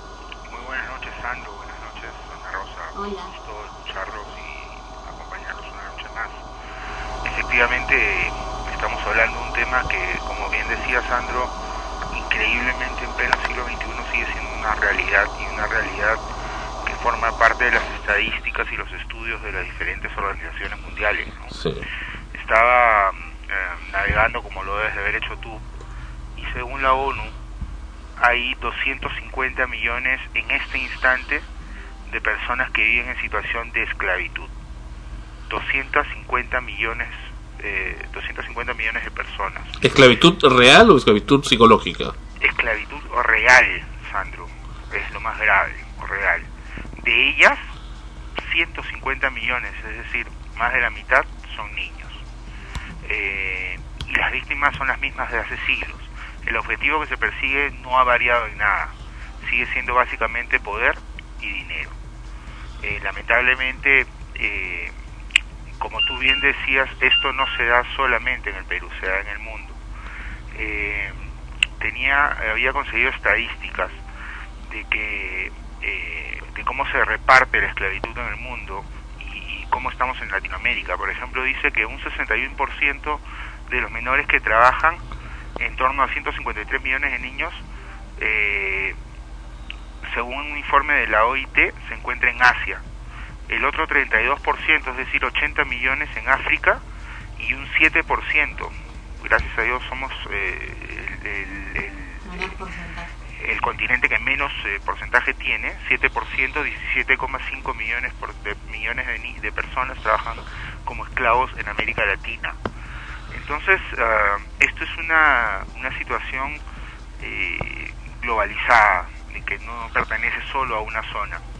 Y lo que ustedes han visto, eh, que debe haber eh, malogrado en algo este viaje, supongo porque se deben de haber sentido bastante mal. Y, no, no, no, al contrario, me dio mucha mucho interés, de, de impotencia de, de, no haber ayudado. Me siento mal por no haber ayudado. Así es. Me hubiera gustado mucho ayudar. Claro, si es posible, es... no, por, por, cuatro soles yo, yo le pago los cuatro soles, le puedo pagar hasta un hospedaje por último si quiere, ¿no? Y que venga la, la, alguien de la, del Poder Judicial o de la Comisaría de Mujeres que le ayude. Porque realmente exista esclavitud a esas alturas del, de la vida, del mundo, me parece completamente aberrante. Claro que sí, claro que sí. Ahora, eh, ¿por qué es que es tan difícil de creer? Mira, una de las razones por las que los gobiernos y las sociedades de los países, de, de los continentes que he mencionado, no se han mostrado más activos en la oposición a las formas, eh, estas formas perjudiciales de trabajo, es que eh, estas personas esclavizadas no suelen ser fácilmente visibles. Es un ejemplo de ojos que no ven, corazón que no siente, ¿no? Y lo más lacerante es que mientras estos niños trabajan, sus padres están, la mayoría, desempleados, eh, y, y, so, y, y lo más interesante es que son mano de obra barata. Tú me comentabas que era una señorita de unos 20 años, ¿no? Sí, más o menos 18 o 20. Claro, son, son criaturas eh, que, bueno, son mano de obra barata, no dan problemas, son fáciles de adoctrinar y, y por el miedo que tienen, eh, razón por la cual también son más dóciles, ¿no? Ellos tienen, además tú mencionabas un tema importante, la esclavitud mental. Eh, ¿Qué sucede? Eh, muchas veces eh, familias enteras son eh, obligadas a trabajar la tierra generación tras generación mientras no consigan reunir el dinero necesario para pagar alguna deuda que previamente se ha contraído con la familia eh, que los esclaviza.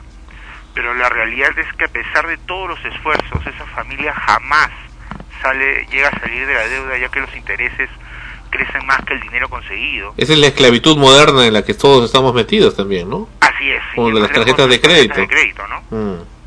Eh, entonces, este, es una realidad que, que lamentablemente eh, la tendencia es a desaparecer, pero llama la atención la cantidad de personas que estábamos este, escuchando que, que, que existen todavía en la actualidad, ¿no? 250 millones de personas en, en, situación de esclavitud, eso realmente es increíble. Esclavitud física. Con que, ahora, eso de, de, de ponerle a una persona una, unas cadenas, no cadenas ese, de esas de moda de rock ni nada, sino cadenas gruesas, ese tipo grillete en el tobillo y amarrarla a una parte del, de, a una viga o algún lado para que solamente haga sus labores en esa zona y no se vaya, ¿qué, qué efectos causan esta persona? Bueno, definitivamente una muerte en vida, ¿no? ¿Por qué? Eh, que cuando tú las miras a los ojos encuentras uh, tristeza, soledad, eh, desesperanza. Creo que esa es la palabra, desesperanza. Pero las que han crecido así. Exactamente. Es más, algunos de ellos eh, tienden a, a, sentirlo como algo natural. Yo eh, recuerdo haber leído un libro eh, de cuentos hindúes y había un cuento que, hablaba justamente de este tema, ¿no? De, la esclavitud mental. Y contaba el cuento de que eh, los elefantes cuando nacen, este, cuando son bebés, se les pone un grillete, exactamente como el que tú has descrito, Sandro, y se les amarra una estaca muy profunda en la tierra. estos elefantes bebés que, a pesar de ser pequeños, tener pocos años, con un golpe podrían voltear un auto, eh, al tratar de, escapar y, de caminar y de, ejercer su libertad y sentirse atados a algo, empiezan a, a desistir de luchar por su libertad. Y cuando son grandes, y yo te, ahora que se acerca Julio les, eh, les encomiendo a ti y a, Ana Rosa que vayan a los circos para que eh, vean lo que les estoy diciendo. Los elefantes ya no son amarrados con cadenas, simplemente se les amarra con una pita o una soguilla que ahora adultos con simplemente un estornudo podrían destrozar la, la, soguita esta, pero como ya en su cabeza ellos tienen que al sentir algo en la pierna no, de, no pueden ir más allá, ya están condicionados, ya simplemente a pesar de ser un pabilo o, un, o unas agujetas este, de, zapatillas, ya no van a hacer el esfuerzo por, por liberarse aún teniendo esa capacidad. Es lo que pasa con los seres humanos, decía este cuento hindú. Eh, los, los, seres humanos nos, eh, llegamos a creer y llegamos a olvidar la, la, libertad con la que nacimos y la capacidad de, de hacer lo que realmente querramos. ¿no? Dime, ¿qué debimos haber hecho? frente a este espectáculo que, que apreciamos. ¿Qué hubieras hecho tú? Eh, lo más probable, Sandro, es que no, no hubiese podido hacer nada. Eh, de pronto la ayuda hubiera, hubiera sido un paliativo para nuestras conciencias, ¿no? De pronto llevarla a la comisaría, de pronto, este, qué sé yo, darle de comer eh, por, por un, un, día, una noche, una, un almuerzo. Mm. pero el problema está en que esas personas eh, no por la calidad de vida que han llevado de estar eh, encerradas en algún sitio no tienen educación, no tienen competencias desarrolladas, entonces van a terminar eh, viviendo una esclavitud socialmente aceptada en el mejor de los casos. Llámese, por ejemplo, el tema de este, las eh, nanas, ¿no? las señoritas que vienen a, a trabajar a las casas, a limpiar casas. Como tú sabes, yo, yo vivo en Arequipa y algo que me sorprendió fue que fuimos invitados, eh, mi familia, eh, mi familia y yo fuimos invitados a una fiesta en Cusco y, y, conocimos a la señorita, una señorita que iba al colegio, por supuesto, muy bien tratada, este, eh, que, cuidaba la casa y ayudaba en casa y era, digamos, la empleada doméstica. Este, y cuando escuchó que nosotros necesitábamos a alguien, para que, nos ayude con nuestros hijos, eh, porque no teníamos a nadie en ese momento, esta señorita me dijo, señor, yo tengo una hermana y con que usted le, la lleve a un colegio nacional y le dé un lugar donde dormir, ella puede trabajar para usted. Entonces, a mí me sorprendió porque el padre, este, para empezar, vino a observar la casa, a ver más o menos cómo estaba, y fue una especie de transacción económica guion social, ¿no? En donde yo me comprometí a darle educación, la más básica, y, alimentación y un techo, y ella pues este se quedaba trabajando acá en casa. Entonces el padre tenía una boca menos que alimentar, eh, porque esta niña no ganaba nada de dinero, ¿me entiendes? Nosotros no, no deberíamos haberle pagado nada. Obviamente, por la educación que tenemos, la cultura, nosotros a, las personas que nos ayudan en casa les pagamos hasta seguro social y tratamos de darle una calidad de vida eh, superior a la, a la que tienen otras personas. Pero esto es algo totalmente común, Sandro. Y si me ha pasado a mí, que soy una persona, me considero algo culta y, y, correcta, imagínate pues cuando caen en sitios en donde los, los, los eh, eh, encargados de la casa son personas ebrias, alcohólicas o drogadictas, eh, el abuso sexual es algo común y hasta a veces aceptado en esta transacción, ¿no? Fonchi, y, los niños, los niños que vemos continuamente eh, acá en, las calles de, las ciudades, ¿no? Subiendo a los carros vendiendo dulces y que suelen decir en, su argumento que lo hacen porque sus madres están enfermas, que lo hacen para ayudar a su familia y que ya muchos sabemos que es mentira. O sea, mentira en el sentido de que no es eh, que estén saliendo ellos por propia voluntad de hacerlo, sino porque alguien eh, junta a un grupo de niños, los alquilan y los mandan a trabajar. Y, esa es una forma de esclavitud también en este caso, porque ellos no tienen una forma de defenderse, de, de poder salir de esa situación. Si se escapan, incluso los persiguen, porque son como quien dice parte de la propiedad de, de ciertas personas, ¿no? Es correcto, es correcto. Mira, yo lo he vivido en carne propia. Esta, esta niña que vino a trabajar acá a casa, a pesar de, de, las buenas atenciones y el cariño con el que se le trató, porque ella era una niña, una hija más y comía con nosotros en la mesa y todo esto, eh, llegó un momento en que decidió regresar a su tierra. Me dijo, ¿sabe qué, señor? Yo quiero regresarme a mi tierra porque extraño a mi colegio. Entonces yo llamé al padre y el padre se demoró casi dos meses en devolvernos la llamada y casi a regañadientas aceptó que la embarcáramos a la niña en un carro para que él la recoja en, Cusco, eh, porque no le era beneficioso para él, no, no, eh, no le convenía, ¿no? Eh, él ganaba más teniendo a su hija trabajando aquí y, educándose aquí que allá. Era como devolver una mercadería. Mira, llegué a sentir eso, Sandro, y, y, es algo que a mí me duele mucho. Ahora, eh, en, es increíble, pero en las zonas eh, altoandinas se trata peor a, este tipo de gente, ¿no? Siendo personas eh, de la zona, llámese Arequipa, Cusco, Puno, las mismas personas maltratan aún más a estas personas que, que tienen que trabajar en casa. Por ejemplo, a mí me choca algo mucho aquí en Arequipa y es que eh, cuando yo llegué a, Arequipa, en la mayoría de casas de amigos que he conocido, la persona que trabaja en casa, eh, la, empleada doméstica, come paradita, no le dan ni siquiera un asiento, come parada a un lado de la esquina, ¿no? ¿Me dejo entender? Este, y, y bueno, en el mejor de los casos pues se le da un banquito, ¿no? Pero, o sea, ella no tiene una mesa entonces de dónde colocar el plato y este, a mí eso me, me, parece este, increíble. Obviamente, esto, esto, estoy tomando un ejemplo bastante estúpido comparado con, con llevar cadenas, pero psicológicamente el efecto que genera en esa persona que ve a sus amos, por decirlo así, a las personas que, que para las que trabaja sentados, comiendo en una mesa muy cómodos, riéndose, incluso viendo televisión, esta niña está a un lado, o, ni, o chico, ¿eh? porque son niñas y niños, eh, está a un lado, parado o sentado en una banca comiendo este como los agachaditos, ¿no? Ah. Sin, sin una mesa. Entonces, eh, es más, el pan se le, se, le suele se le suele dar a ellos el pan del día anterior y para los de la casa el pan caliente, ¿no? Del día. Entonces, es una realidad que, que, vivimos a diario y que lamentablemente no todos vemos, ¿no? Ustedes han tenido el privilegio de, de, de, ver esta, esta lacra, pero es una realidad, es una realidad terrible y, y, dolorosa, ¿no?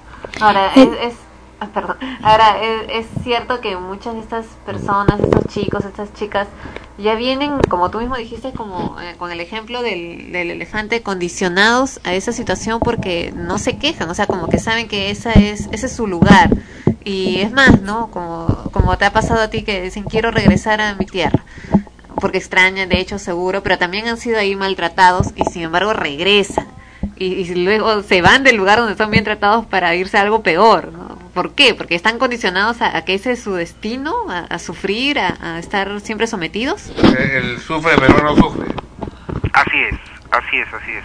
Ahora, eh, la, otra cara de la moneda en este tema es, y es algo que acabamos de ver en las noticias todos, eh, eh, es como a los jóvenes también se les esclaviza, entre comillas, en las, en las famosas levas, ¿no? En esto, en estas, este, eh, en estos reclutamientos a, la escuela militar eh, y, acabamos de ver cómo la mayoría de personas que han muerto en Bagua de la policía eran chicos menores de 21, 22 años.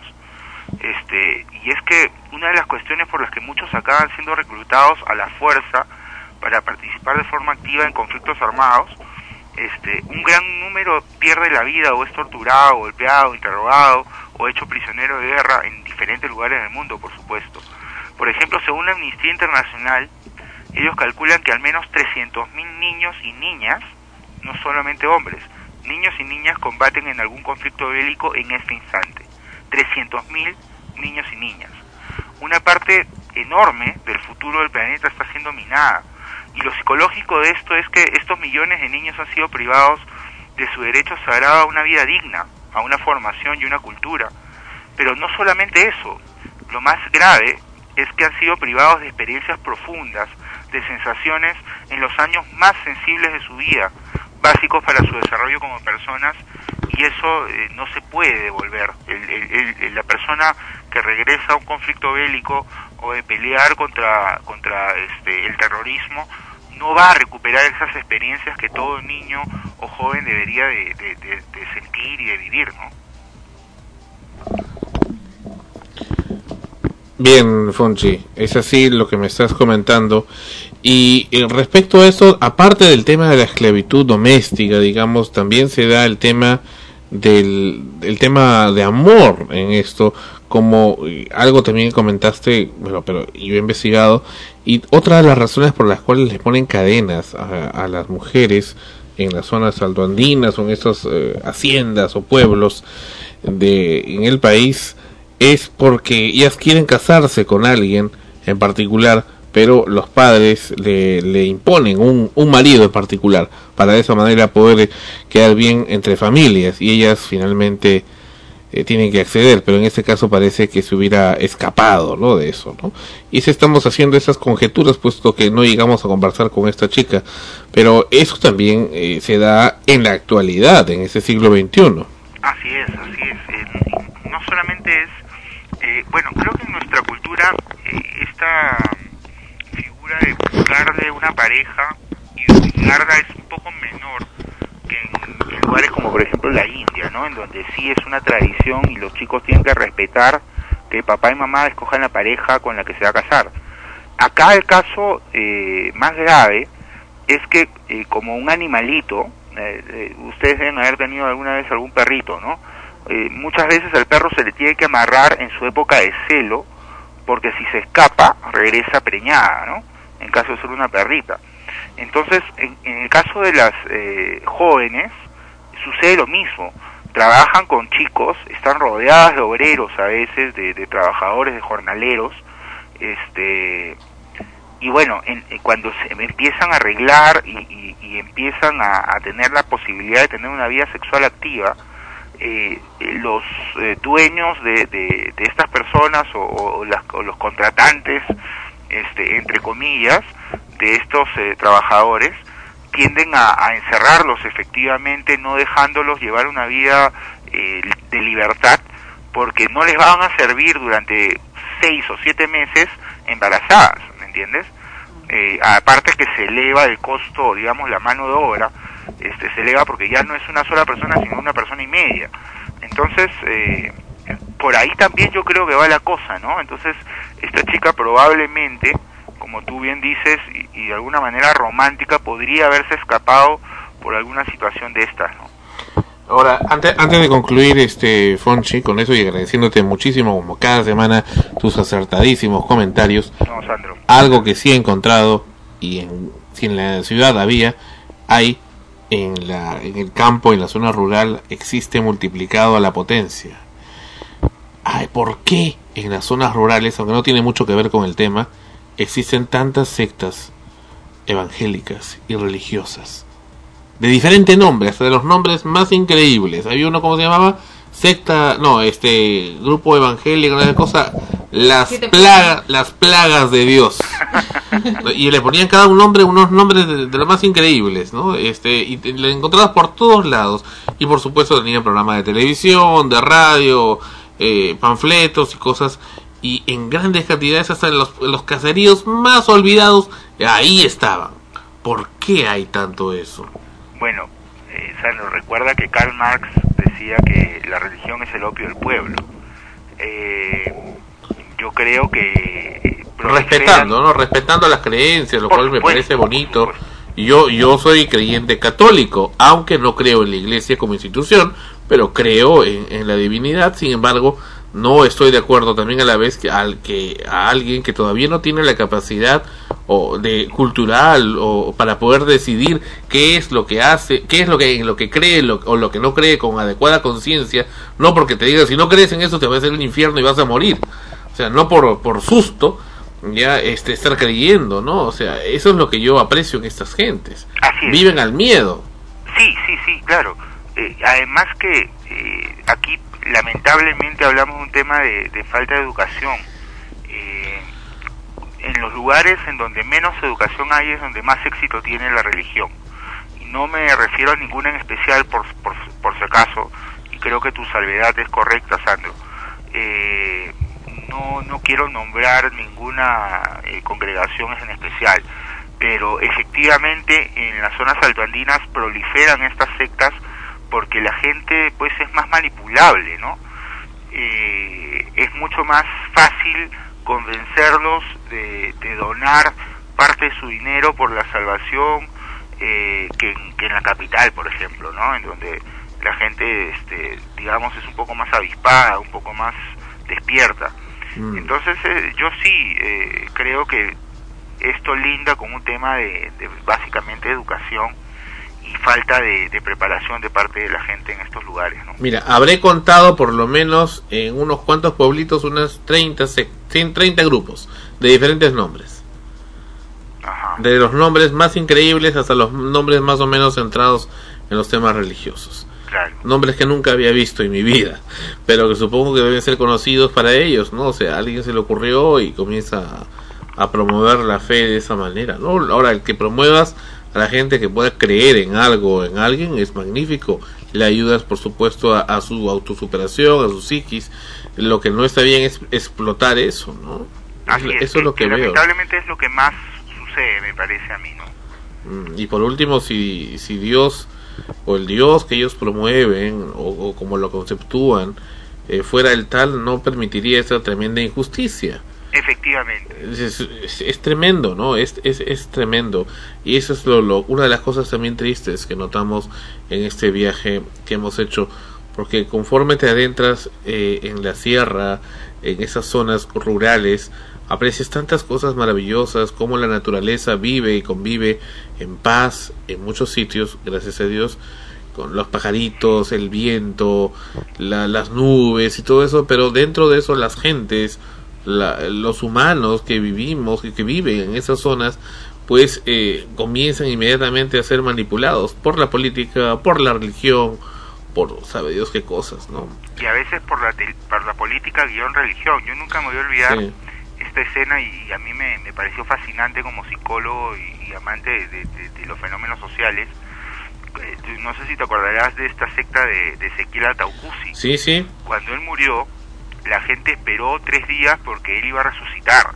Yo recuerdo a la gente, Sandro, eh, para, eh, sentada, hicieron algunas ah, carpas, fogatas alrededor del ataúd para que este hombre este, resucite y bueno, al final no pasó nada. Era un movimiento político que tuvo un éxito bastante fuerte porque nace este, de una alianza con el Fredemo y, y, y mira, este no pasó nada, o sea, eh, toda esta gente fue engañada, votó por, por algo que no iba a suceder y, al final pues este ahí acabó la historia, ¿no? O sea, Ezequiel jamás se levantó de su tumba y, está bien enterrado, ¿no? ¿Y qué crees? Te voy a hacer una pregunta polémica, porque también veo que eres bien escéptico del tema de religión. sí. ¿Y qué, qué pasaría si en realidad Dios o Jesús o como le creen realmente existe y un día bueno se presenta? ¿Qué pasaría? No creo que queden bien parados los de las religiones que tanto lo alaban. Porque si se cumplen las cosas tal y cual dice en la Biblia, pues eh, no necesariamente van acorde a lo que ellos están profesando. Estoy totalmente de acuerdo contigo, Sandro. Eh, y, mi escepticismo no es con Dios, sino efectivamente con los hombres. ¿no?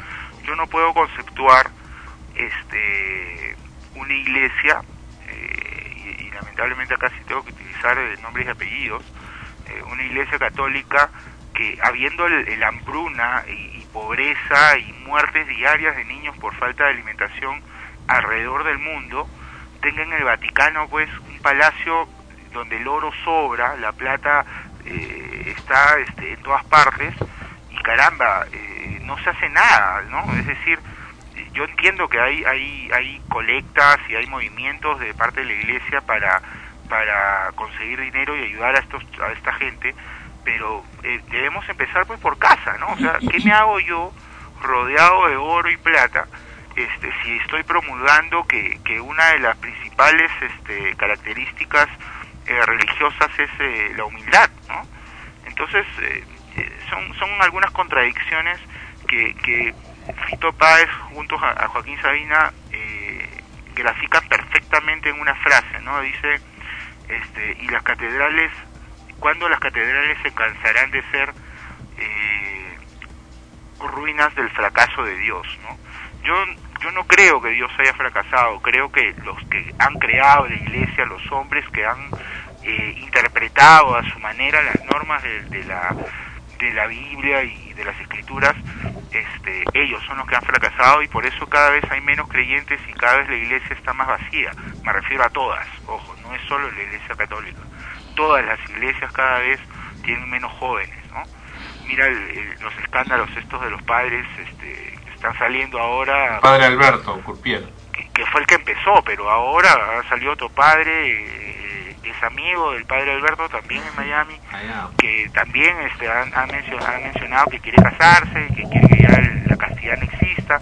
Entonces, estamos ante, ante un fenómeno que yo no sé cómo va a acabar y es grave porque yo sí creo que la iglesia, eh, con todos sus defectos, hace un papel regulador de la moral, de la ética humana, ¿no? y el padre Alberto se sigue presentando con su con su vestuario de, sacerdote ¿eh? así es así es así es yo, no sé yo no sé qué, qué está qué espera qué está pasando y yo no veo tampoco ninguna cómo se dice esto eh, ninguna declaración formal de parte de la Iglesia Católica este yo creo que eh, eh Juan Pablo II era un padre un papa mucho más eh, reactivo, era mucho más efectivo y mucho más rápido en sus opiniones. Él ya hubiera salido a hablar del tema y a poner los puntos sobre las IES. Eh, sin embargo, hasta ahora esto no sucede legal o formalmente en la iglesia, ¿no? Entonces, hay muchos chicos que creen mucho en Dios y creen mucho en su iglesia y están bastante confundidos porque no saben al final qué es lo que va a pasar, ¿no? Este, señor Alfonso, muy buenas noches. Le habla Tania. ¿Cómo está?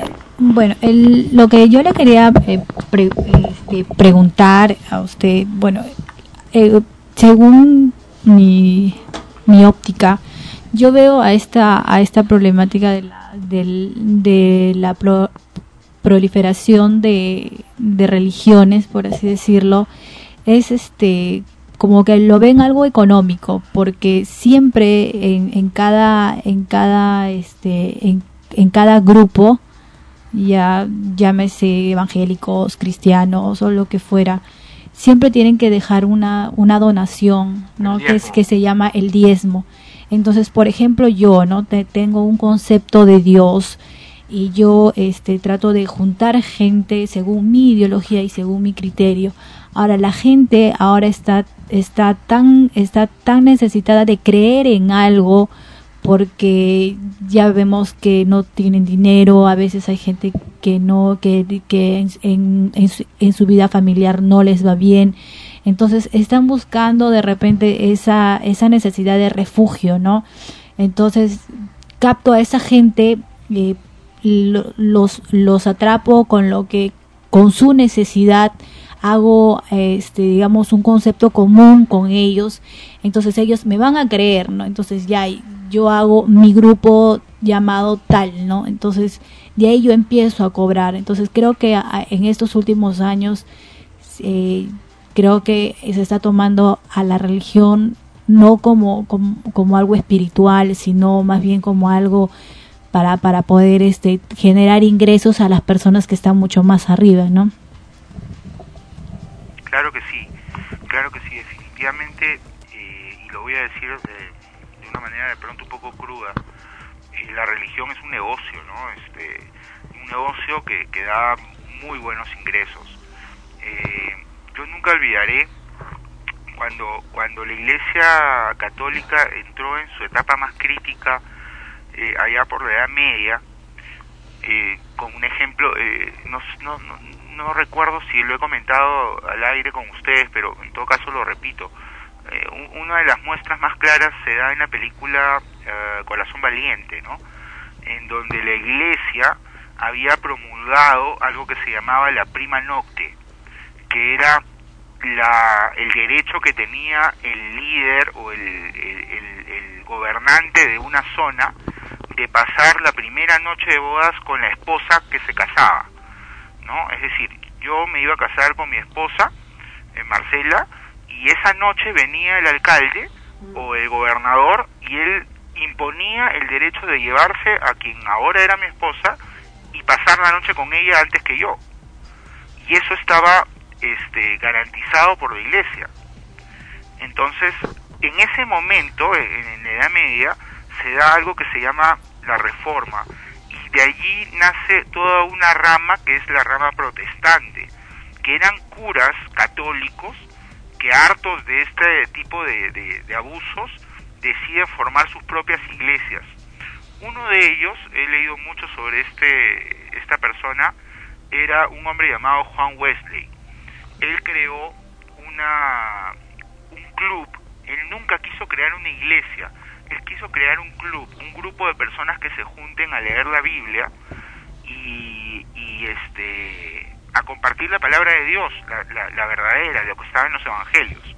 Entonces, eh, de esta, de esta iniciativa de Juan Wesley nace toda una religión que es muy fuerte en Europa y en Estados Unidos, en Norteamérica, que se llama el metodismo los metodistas, eh, según Juan Wesley, que repito, nunca quiso hacer una iglesia, eh, Juan Wesley decía, todo metodista debería tener una biblioteca en su casa, pero no una biblioteca religiosa, una biblioteca con todos los tipos de libros habidos y por haber, porque una persona tiene que ser culta para creer en Dios. Sin embargo, a mí me da mucha pena ver que en la actualidad, por ejemplo, esta, en esta religión la mayoría de metodistas no han leído ni siquiera este, el principito, ¿no? Entonces, eh, eh, eh, lo que pasa ahora es que simplemente esto, estos hay muchos colegios católicos, hay muchos colegios metodistas, hay muchos colegios evangélicos que este, es increíble la cantidad de dinero que, que, que significan para la iglesia. Entonces, es un negocio súper redondo, lamentablemente, y yo estoy totalmente de acuerdo contigo. ¿no? Dinero y dinero, dinero solamente para confort. ¿no? Y dónde, dónde crecemos, Así es. dónde nos llenamos, en fin. Será un tema para el próximo programa. Gracias, Fonchi. ¿Cuál es el correo donde te pueden comunicar? Eh, mi correo, Sandro, es adk-811 arroba yahoo.es. Para todos los escuchas que quieran con, comunicarse con el psicólogo Alfonso Díaz Clark, Fonchi con nosotros. Y Fonchi, ¿cuándo estamos por allá por Arequipa? Seguimos acá esperando con Ana Rosa. Este, la invitación está por ya salir, eh, está por salir. Eh, tuve una reunión con, con, la Asociación Científica Académica de Psicología de la Universidad Católica de Arequipa y simplemente se está esperando, eh, digamos, coordinar con relaciones públicas y, sacar los permisos de la, de la universidad para obtener una fecha tentativa y ya ponernos en contacto con ustedes y, ¿por qué no?, hacer ese día un programa en vivo desde Arequipa. Sería, creo, muy, muy interesante. Claro que sí. Yo les voy a avisar con mucho tiempo de anticipación, no se preocupen. Excelente. Muy bien, hasta la próxima semana, Fonchi. Igualmente. Un abrazo para todos y ha sido un gusto escucharlos. Bueno, como cada semana, Fonchi con nosotros en extremos. Interesante no solo, eh, eh, digamos, el comienzo del tema, sino también eh, la conclusión, porque si bien es cierto, nos, nos salimos un poco del, del tema original, pero llegamos a la misma conclusión. Estamos viviendo una era de, de esclavitud mental, en este caso, en muchos casos a través de la religión también porque apelas a la creencia de alguien, a esa necesidad de creer para esclavizarte mentalmente hacia ciertas, hacia ciertos eh, estatutos que incluso eh, crea cada iglesia, no cada cada corriente. En la que en una, por ejemplo, ¿no? No, como digo, no menciono nombres porque incluso ni siquiera sé exactamente cuáles son las que lo indican.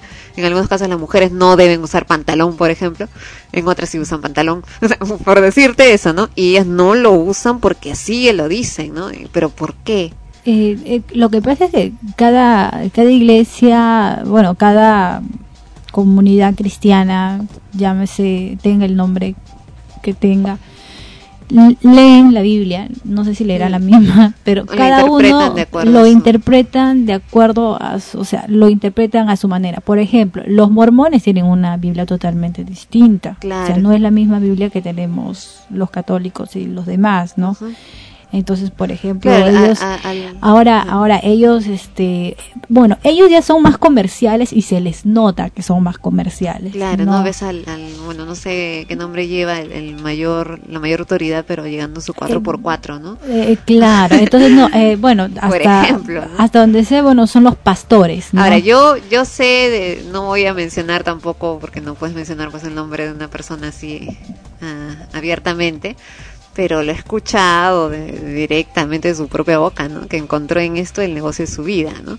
O sea, de pronto era casado y, encontró que encontró a alguien que pertenecía a esta religión, cuyo padre tenía un alto cargo y se volvió a casar. se volvió a casar, ¿no? Y sin haberse separado legalmente, o sea, es vígamo, ¿no? Pero ahora es creo que como tú dices pastor rabino no sé qué cosa. Sí son ya, y feliz pues no feliz claro claro incluso incluso tienen viajes porque porque la iglesia les les paga entonces se van de viaje se van digamos a a profetizar a otros países. Claro, eh, donde yo vivía allá en Huánuco, yo tenía un vecino que me quería que yo me bautizara en su religión y toda la cosa, ¿no? Para él, definitivamente no, por, convicción, por fe, ¿no? Pero hay otros que no. Entonces, a lo que yo voy a, cuando menciona la esclavitud mental, espiritual, es por el lado de aquellos que que simplemente llegan a, este, a, estos grupos por una necesidad de creer en algo, pero que no están lo suficientemente preparados intelectualmente como para poder discernir. Lo que pasa es que uno, para poder hablar de Dios y para poder discutir, y con esta gente es que vienen y te tocan la puerta cada sábado, mm. y ahora creo que ya te tocan la puerta en cualquier día de la semana, este, tú le empiezas a discutir algo, tú le empiezas a hacer preguntas que, que como ellos se, se afanan en leer la Biblia, ¿no? Tú crees que te van a resolver tu duda. Este, y a veces tampoco saben la respuesta. Entonces, para eso uno tiene que haber estudiado este mínimo teología, hasta donde yo sé. Entonces, estudias bien la Biblia a fondo y lo y lo defiendes a capa y espada y encuentras las respuestas a todos. Y yo a veces así con las personas les, les empecé a preguntar y bueno, yo y no sabía ni siquiera cómo contestarme. Claro, la respuesta muchas veces suele ser dogmática, ¿no? Eh, es una cuestión de fe y no, solamente me repiten lo que han leído. Entonces, pero lo, que, dice. Ahora, yo no yo no niego en una cuestión ya de, de religión que la fe es, es lo principal que debes de tener, o sea, creer eh, ciegamente en algo, eh, eso es fe, ¿no? Pero dada, dadas las circunstancias de que a veces hay cosas que ya salen de la lógica, que no tienen nada que ver con la fe, o sea, con la, con la creencia, porque eso ya es una cuestión más espiritual, sino hacia cuestiones prácticas, de modos de vida, ¿no? más allá del, del, de lo que una de lo que uno pueda o no creer, como dice, no Dios nos hizo libres ya nos hizo libres para nosotros poder hacer lo que nosotros querramos. Claro. Digamos, dejó la Biblia como un patrón, ¿no? De, poder este controlar lo, controlar este que, que, las personas no se no se ataquen entre ellas y para poder tener un, un control moral como bien dijo el señor Alfonso y, y, bueno, pues no, sino este, no, no solamente es creer, sino también actuar, ¿no? Como la persona actúa, ¿no? Si es solidaria o no, porque uno puede estar con la Biblia bajo el, bajo el brazo y puede estar pateando o puede estar este, renegando de la persona que está a su costado. Mm. Uno no sabe. Bien, regresamos, regresamos con extremos. Volvemos en breve.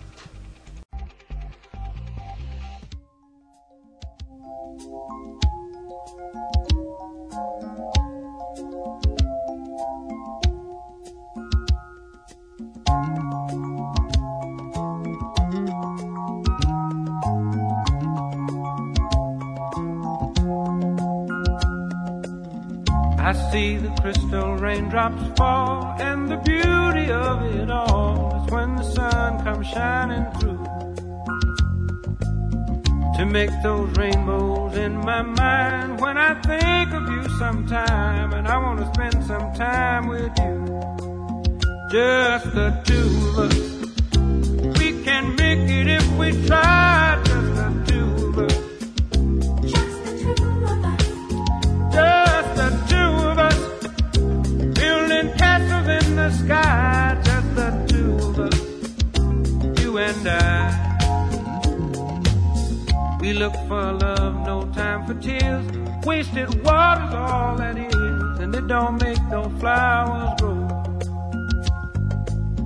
Good things might come to those who wait, but not for those who wait too late. We gotta go for all we know. Just the two of us. Can make it if we try. Just the two of us. Just the two of us. Just the two of us. Building them castles in the sky. Just the two of us. You and I.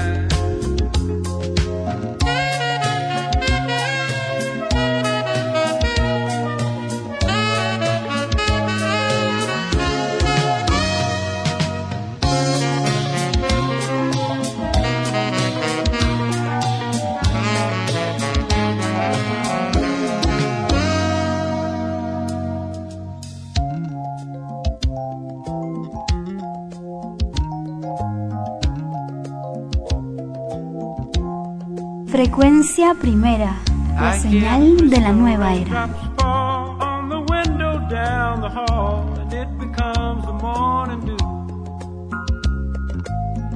darling, when the morning comes and I see the morning sun, I wanna be the one with you. Just the two of us. We can make it if we try.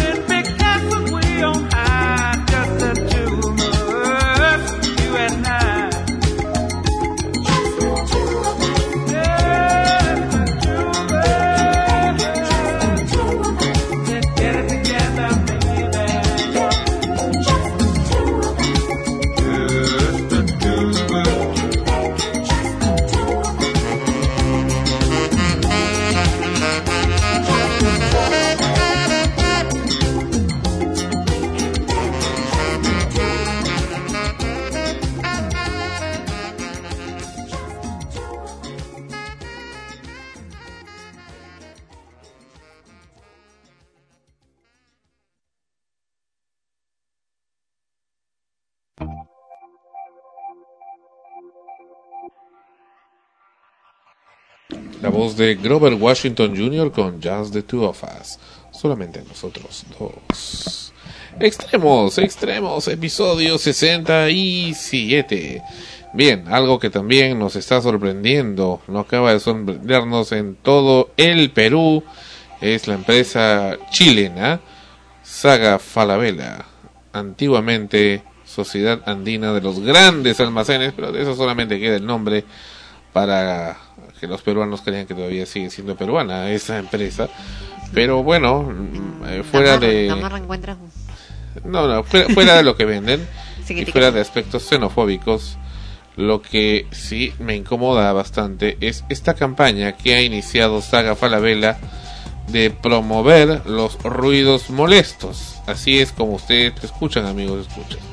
Estas gentes de Saga Falabella no les basta con este con la actitud que tienen con los peruanos que muchas veces no tienen correctamente sino que ahora en su campaña publicitaria y en sus afiches ponen la mano de un hombre casado con el dedo listo para accionar un una alarma de vehículos. Ahí está.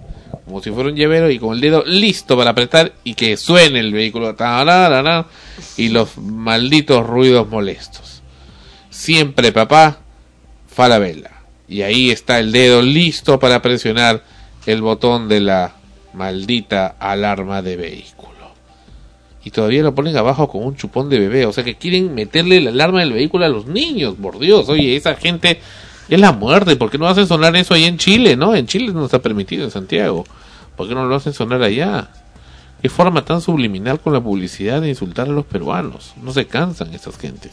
lo más probable es que ni siquiera hayan tomado en cuenta eso. O sea, simplemente han relacionado la mano, una mano masculina, un hombre que para sus fines marqueteros debe tener auto. Eh, por lo tanto, tiene un muy buen anillo eh, de casado de puro oro, como vemos también ahí. Eh, un llavero fino que tiene es una mano blanca además. Claro y que tiene que tiene además eh, cuando sabemos pues que no necesariamente esa es la mayor cantidad de gente que va que tiene en esos momentos dinero también como para adquirir eh, productos ropa no servicios. Y la otra mano con el como tú dices el control para para presionar, pero no por la idea de específicamente de vamos a promover el, uso de las alarmas, sino porque se supone que ese es el estándar del, El estatus, ¿no? o sea, o sea, mira, ¿sabes que Si tú quieres ser como esa manito ahí bien finito, entonces ven y cómpranos aquí en nuestra tienda, ¿no? Que aquí vienen los mejorcitos. Entonces es Claro, por eso es que también se ha descubierto entre los análisis psicológicos que Sandra ha investigado de por qué suenan tanto estas alarmas, hay una necesidad de la gente cuando tiene auto, no solo, no necesariamente de proteger su auto del robo, porque al final vemos pues que así suena. Llamar la atención. Claro, de llamar la atención, decir yo tengo carro, ¿no? Yo, yo tengo auto con alarma, soy más. Como cuando te compras algo nuevo y quieres que todo el mundo vea que es nuevo. ¿No? o las zapatillas de marca, ¿no? Una cosa así, esa, esa, esa, esa tendencia. vamos a hablar con la gente de, de Falabella para que se comunique con nosotros. En todo caso, vamos a comunicarnos con Santiago de Chile, ya que seguramente acá en Lima nadie debe saber dar razón sobre este particular. Esta campaña me parece que fue diseñada ya.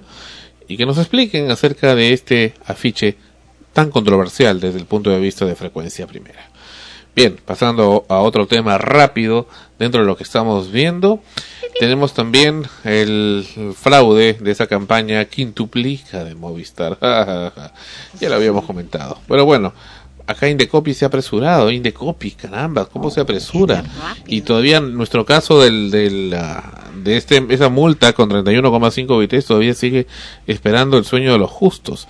El bono de promoción ofrecido que hacía efectivo dos días después los consumidores cargaban con crédito de sus teléfonos. Es decir, si el usuario consumía su saldo antes, no accedía a la promoción, precisó la entidad.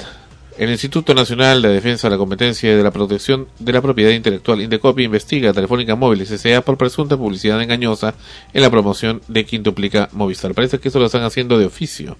La entidad detectó que el bono de promoción ofrecido se hacía efectivo dos días después que los consumidores cargaban con crédito sus teléfonos. Es decir, si el usuario consumía su saldo antes, no accedía a la promoción Quintuplícate.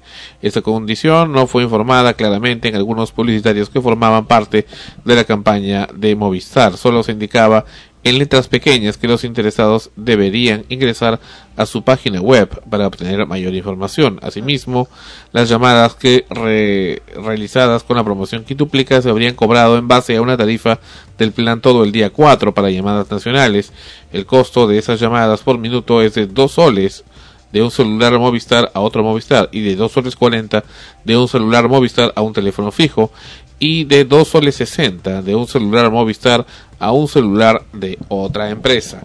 Aunque esta tarifa sí fue precisada en la promoción que quintuplica Movistar, ello implicaría un cambio de la oferta, ya que en la práctica, por el alto costo de la llamada de la promoción, no representaría una efectividad en una efectiva quintuplicación del valor del crédito adquirido por sus clientes. En realidad, pues no hay no hay tal quintuplica. Claro, no hay es uno, más solo. Pero acá viene lo interesante, lo jugoso. ¿Por qué no le han puesto una multa de esta naturaleza a Telefónica? El Indecopi inició estas investigaciones debido a las múltiples quejas de sus consumidores. ¿Y, ¿Y cómo presentaban la queja? A ver, ¿cómo? ¿Cómo lo hacían? ¿Por escrito? Y porque ahí sí entonces le estaban dando más importancia. De confirmar esas faltas, la institución podría sancionar a la empresa con una multa de hasta 700 unidades impositivas tributarias equivalentes a 2000, perdón, a 2.485.000 nuevos soles de acuerdo. La cual no pagarán. Porque impugnarán el Poder Judicial y así hasta el infinito. Y el día que ya no estén acá, que será en muchos años después, se irán sin pagar. ¿Sí? Así es. Así como mucha gente ha, presentado sus reclamos y ahora dicen que, que también se van a, los de las llamadas molestas. Y aquí vienen las publicidad en los y mensajes, de, texto. Dice, por fin acabarán las llamadas. ¿Eso quién lo dice? Daniel Flores Bueno, del diario Perú 21. Bueno, ¿quién le cree a ese hombre? que sigue Daniel Flores bueno en Perú 21, desde por ese favor. tiempo está esa, eh, bueno, ¿qué dice este hombre? sí, sí, sí. Por fin se acabarán las llamadas, los mensajes de texto y los correos electrónicos molestos que con frecuencia recibimos en nuestras casas, al teléfono celular e incluso en la oficina por parte de empresas que ofrecen cualquier tipo de producto o servicio. Pa, pa, pa, lo de la famoso, el famoso, la famosa lista este que va a tener la Indecopy, una lista donde la gente puede voluntariamente inscribirse para no recibir nada de esto. Esto es lo que habla el famoso Edwin Aldana, secretario técnico de la Comisión de Protección al Consumidor. Señor Aldana, ¿dónde está usted respecto a la denuncia que hemos efectuado nosotros? Y además también habla Jaime Delgado. Ah, caramba, también hable. Al respecto, Jaime Delgado, presidente de la Asociación Peruana de Consumidores, ASPEC, considero que si bien se trata de una medida positiva, es necesario que el Copy inicie pronto una campaña informando al público sobre la forma de inscribirse al listado. Señor Delgado, usted sabe que tiene una persona que menta a la madre en, en ASPEC cuando uno llama para pedir asesoramiento, ese viejo, ese hombre que tiene el teléfono y que dice que a uno le hace el favor, que le menta a la madre. ¿Ese es el tipo de gente que usted tiene en ASPEC? Para darle esta noticia al señor Daniel Flores Bueno de Perú 21 si usted tiene todo el tiempo del mundo, no está en reuniones, no es en nada. Señor Delgado, vamos a llamarlo a su celular y lo vamos a grabar y lo vamos a poner acá en extremos para ver si realmente usted quiere darnos una entrevista y puede realmente esas cosas que está diciendo hablarlas. La cosa es que tanto Indecopy como Aspec deben, deben dejarse de poserías y de hacer ese tipo de poses solamente para el periódico, solamente para la cámara y actuar realmente a favor de los usuarios, como debe de ser, a favor de la justicia y a favor del Estado de Derecho. El abuso que comete Telefónica Móviles todos los días es algo imparable y es algo que hasta ahora no actúan debidamente para sancionarlo. ¿Por qué en este caso entonces este está haciéndolo de oficio? ¿Por qué lo está haciendo de oficio en copy? ¿Qué está esperando? ¿Que hayan, que hayan varias quejas? ¿Cómo reciben esas quejas? ¿Cómo se procesaron esas quejas? Ese señor al que mencionan aquí, ese tal Edwin Aldana, dice secretario técnico, ¿cuáles, cuáles, cuáles son los, méritos que tiene ese señor Aldana para poder hablar? ¿Dónde está la, una, una, bitácora del estado de, de avance de ese tipo de listado que están haciendo? ¿Por qué recién va a empezar en julio? ¿Recuerdas, Ana Rosa? Creo que fue uno de los primeros episodios, el 11 me parece, de Extremos, que hablamos también de que había un listado de gente que no quería recibir mensajes eh, de emails publicitarios, de lo del spam. Mm. ¿Se está cumpliendo? No. Otra fraude más, otra, otra, otra metida de dedo hacia los usuarios. Por favor, pues señores de Indecopy, señores de Aspect, más seriedad y no se burlen de la gente. En este Perú, en este Perú, en este país, la gente aún, aún existimos gentes que razonamos y que somos inteligentes y que no somos imbéciles para que nos metan el dedo como lo pretenden hacer con este, esta nota de estas gentes que bueno, mejor no me pongo a describir de Perú 21. Regresamos con lo último. Ana Rosa viene con sus estrenos y esta canción por el Día del Padre que ya es cerca este domingo Gracias viejo, interpreta Eduardo del Perú. El próximo domingo para lunes, Extremos, episodio 68. Regresamos en breve. Eduardo del Perú con ustedes. Y esta es la canción, ah, tenía que presentarlo así. Esta es la canción que se hizo muy conocida por el homenaje al ex al, bueno, al desaparecido animador Augusto, don Augusto Ferrando, pero que Eduardo del Perú lo hizo para su propio padre. Ahora sí, Eduardo del Perú con Gracias viejo, en extremos, episodio 67. Hace algunos años en un día como hoy cantamos juntos una vieja canción. Viejo mi querido viejo. Ahora que estoy lejos, que solo puedo verte ojos del alma cantar igual que ayer, pero esta vez mi propia canción.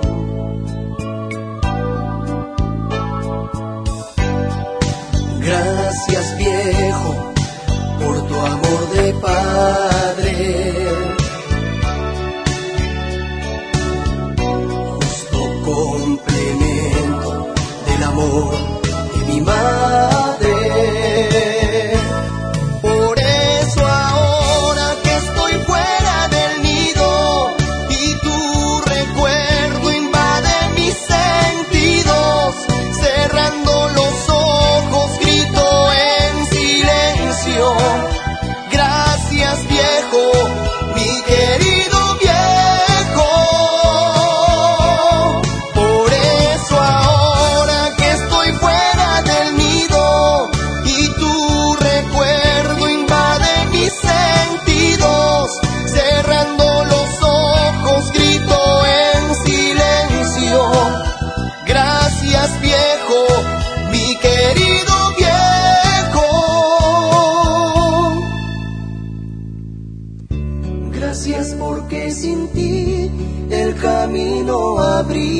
habría sido más difícil porque sin tus regaños mi juventud habría perdido sus mejores años. Gracias por enseñarme a mirar el futuro y olvidar el pasado más duro por confiar en pese a mis errores.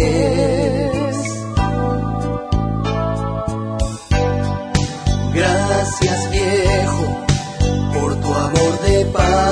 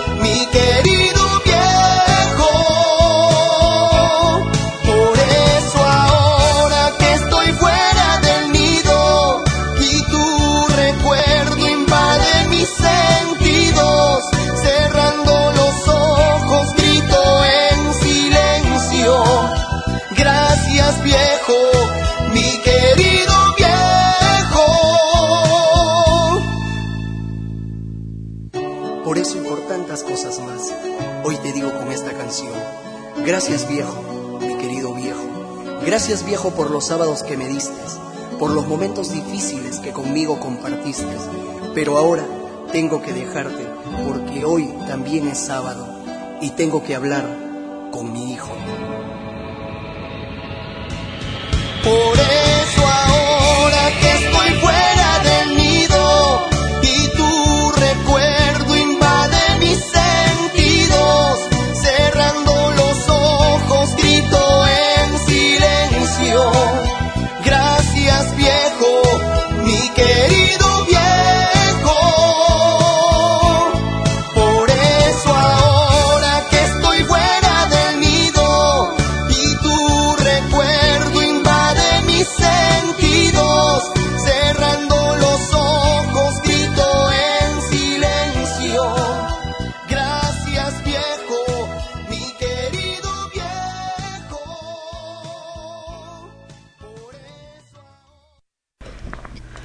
Los estrenos, ya llegaron los estrenos para esta semana en, el cine y en el teatro más bien estamos ya viendo que se están se están alejando algunas obras de teatro que ya están terminando su temporada aquí en Lima, Perú.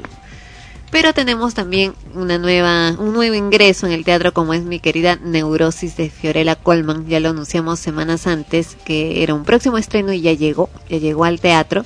Mi querida Neurosis es una forma de ver con humor y sin prejuicios las neurosis que todos tenemos. Un clown que duerme todo el día decide despertarse por una hora para vivir todas sus neurosis juntas, imagínense. Tales como la higiene, el sexo, la comida, el amor, el dinero, la seguridad, el apego y la soledad. En este viejo, este viejo, con la canción, en este viaje lleno de locura, la payasa desde su experiencia personal ha creado su singular realidad. Ella vive en un espacio donde recicla todas aquellas cosas que otros han desperdiciado, con un nuevo acercamiento sobre el clown. Y al mismo tiempo, universal, simple y sin palabras, el espectáculo aspira a despertar en cada uno de los asistentes un sentido de liberación con respecto a sus propias obsesiones, pequeñas paranoias y, claro está, esas queridas neurosis. La clown que presenta este espectáculo se llama Fiorella Colman. La dirección está a cargo de Paloma Reyes de Sá. Y el lugar donde se presenta es en el Teatro de la Municipalidad de San Isidro, en el Olivar de San Isidro, todos los miércoles a las 20 horas 8 de la noche. Tenemos también el estreno de Heraut, El Corazón Volador. La dramaturgia está a cargo de Eduardo Adriansen y de Claudia Sacha, y la dirección de Oscar Carrillo. Está basada en la vida y obra del popular poeta Javier Heraut, autor del Río, El viaje, Estación reunida, entre otros, quien muriera trágicamente en 1963 con apenas 21 años entre pájaros y árboles, como predijo en uno de sus versos. Él es el símbolo de la juventud de los años 60 por su idealismo romántico y el compromiso con las ideas revolucionarias de la época, que tuvieron en el Che Guevara a su máximo representante. La obra está conformada, en este caso el elenco, por Franklin Dávalos, Sonia Seminario, Elvira de la Puente, Carlos Mesta, Camila McLennan, Juan Carlos Pastor, Andrés Silva y Tommy Párraga, y la dirección a cargo de Oscar Carrillo. La obra es recomendable, nos cuentan, nos dicen la nota de prensa para los estudiantes, en la medida que Javier Era es un poeta peruano cuya obra está en la currícula de todos los colegios. Se presentan en el Teatro de la Alianza Francesa de jueves a lunes a las 20 horas. Otra obra que ya está llegando a su fin en esta semana, concluye, es Cabaret, eh, pero ellos van a realizar una función a beneficio eh, de los niños en Puno. Eh, la Municipalidad Metropolitana de Lima, con Preludio, en fin, están organizando esta presentación para el día martes 16 de junio a las 20 horas en el Teatro Segura. Nos cuentan que son precios especiales y bueno, los precios van desde 10 soles en cazuela, Galería Central 40, Galería Lateral 25, Platea 55 y Palco, que es el más más, 250. Todo el ingreso, absolutamente todo, nadie va a cobrar ni los que ni, ni los, los de Teleticket, ni los actores, ni el equipo de producción. Absolutamente ninguno va a cobrar, según las propias palabras de Denise Divos cuando lo mencionaba. no la entrada? No, pues la, idea es de que esa entrada, ese, ese dinero vaya directamente para poder eh, llevar eh, abrigo, alimentos y todo lo necesario a Puno. En cine se estrena esta semana Up. Por una promesa a su esposa fallecida, un anciano vendedor de globos emprende un viaje a una salvaje tierra poniendo a volar su casa literalmente, pero un Boy Scout va de polizonte con él. Carl Fredricksen es un hombre de 78 años de edad. Cuando era un niño conoció y finalmente se casó con una niña llamada Ellie, que creció en una pequeña ciudad, Ellie siempre soñó con explorar las montañas, pero falleció antes de tener la oportunidad. Ahora, cuando amenazan con trasladar a Carl a un asilo de ancianos, este decide cumplir su promesa. Valga la aclaración que se trata de una, una película, eh, unas, de dibujos animados, precisamente, ¿no? Y también tenemos El Transportador 3. Frank Martin es un indiscutible especialista en entregas de alto riesgo. En esta ocasión se verá obligado, bajo amenazas, a trasladar dos voluminosas bolsas de una joven ucraniana, Valentina, desde Marsella hasta Odessa. ¿Qué hay en las bolsas? ¿Qué es, ¿Quién es la chica que hay detrás de esta entrega? Frank no conoce las respuestas, pero lo que realmente no sabe es la trampa que le ha entendido el adversario, en este caso más despiadado y peligroso que nunca se ha encontrado. Y esos han sido los estrenos de la semana. Todavía no han estrenado esta semana, se va a estrenar recién. ¿Cuánto se estrena Transformers? No, eh, esta semana no se ha estrenado. Se supone que la siguiente debe estar llegando, llegando, llegando. Bueno, gracias por estar con nosotros en Extremos. Ha estado con ustedes Tania en esta oportunidad también de invitada y el programa acompañándonos acá en la mesa y le agradecemos su presencia. Muchísimas gracias por haberme invitado. La verdad, este fue un placer haber estado hoy día eh, con ustedes y con todos los escuchas. Y de esta manera no se olviden de mí, que de repente de cuando en cuando estaré viniendo. Y bueno, pues no, este, que tenga, bueno, saludar a todos, ya por adelantado, a todos los papitos, que pasen un feliz día. Y a los papacitos. Bueno, a, los papás y a los papacitos. Los papacitos. ¿no? Principalmente. Bien, gracias, Tania. Hasta la próxima semana. Espero de verdad también a los papis que la pasen muy muy bien y que nos estén escuchando como cada semana y que podamos estar con todos ustedes, no solamente eh, físicamente, sino telepáticamente en corazón y alma. Hasta la próxima semana, episodio 68 ya en su horario normal de Extremos. Nos vemos. Extremos llegó a ustedes por cortesía de cotear.pe. En el Perú, comprar o vender por internet es cotear. Este programa se retransmite en la earthmusicnetwork.com slash extremos. Escriba extremos, extremos arroba frecuencia Ha sido una realización de frecuencia primera RTVN, Lima 2009, derechos reservados.